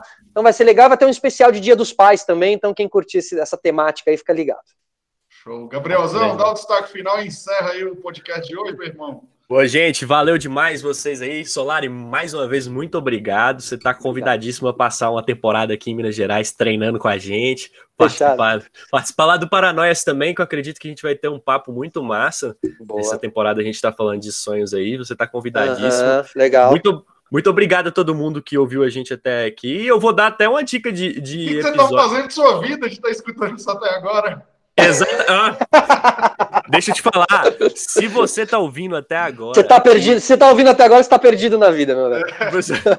Ou, ou, às vezes não. Se esse podcast não, é. não, tocar na sua vida, cara, para você fazer aquilo que você gosta, você ir atrás dos seus sonhos, você, vou te falar que não, não tem condições. Vou até dar uma dica aqui para quem quiser ou assistir. Tem um episódio do, do, do Felipe Solari, quem gosta de cinema quem quiser assistir aí sobre o, o, o, o Oscar, apesar Boa. de que foi, foi, foi a transmissão na época, já passou, mas quem gosta mesmo de cinema vai curtir demais esse episódio aí. Fica aí a dica aí, você que gosta de cinema. É aí seguir lá no Sistema Solar e tem muitas atrações aí desse dia, foi bem bacana também. É uma demais. dica aí, foi, é, a gente fez um encontro ali de, de Oscar para falar de cinema e, e, esse especial do Dia dos Pais vai ser bem parecido também. A gente vai fazer um encontro virtual com vários pais e tal. E vamos falar um pouquinho sobre paternidade, mesmo eu não sendo. Então, fiquem ligados aí, cola lá que pai... o conteúdo tá todo no YouTube. Nem pai de pet, Solari? Nem pai, até, pai de pet eu sou. Pai de pet, é. eu já tô virando vô desse pet, viu? Porque ele já tá mais, tá mais velhinho que eu. Tá, é cachorro? Cachorro gato? É, cachorro, é um cachorro, uma bulldog francês. Ah, que massa, pô. Eu, figura, eu, eu, aqui, eu, aqui, é um gato, velho. Tem um gato ah, aqui. gato é massa também. Tô atrás de um gato. Ele, ele, é, ele é um pouquinho antissocial, ele não gosta muito de pessoas, não, mas, mas ele tem um coraçãozinho bom. Gatos, né? Gatos. Gatos. Valeu, né? galera. Obrigado pelo convite, tá? Valeu, Gabriel. Valeu, Solar. Obrigado. Valeu. Até a próxima.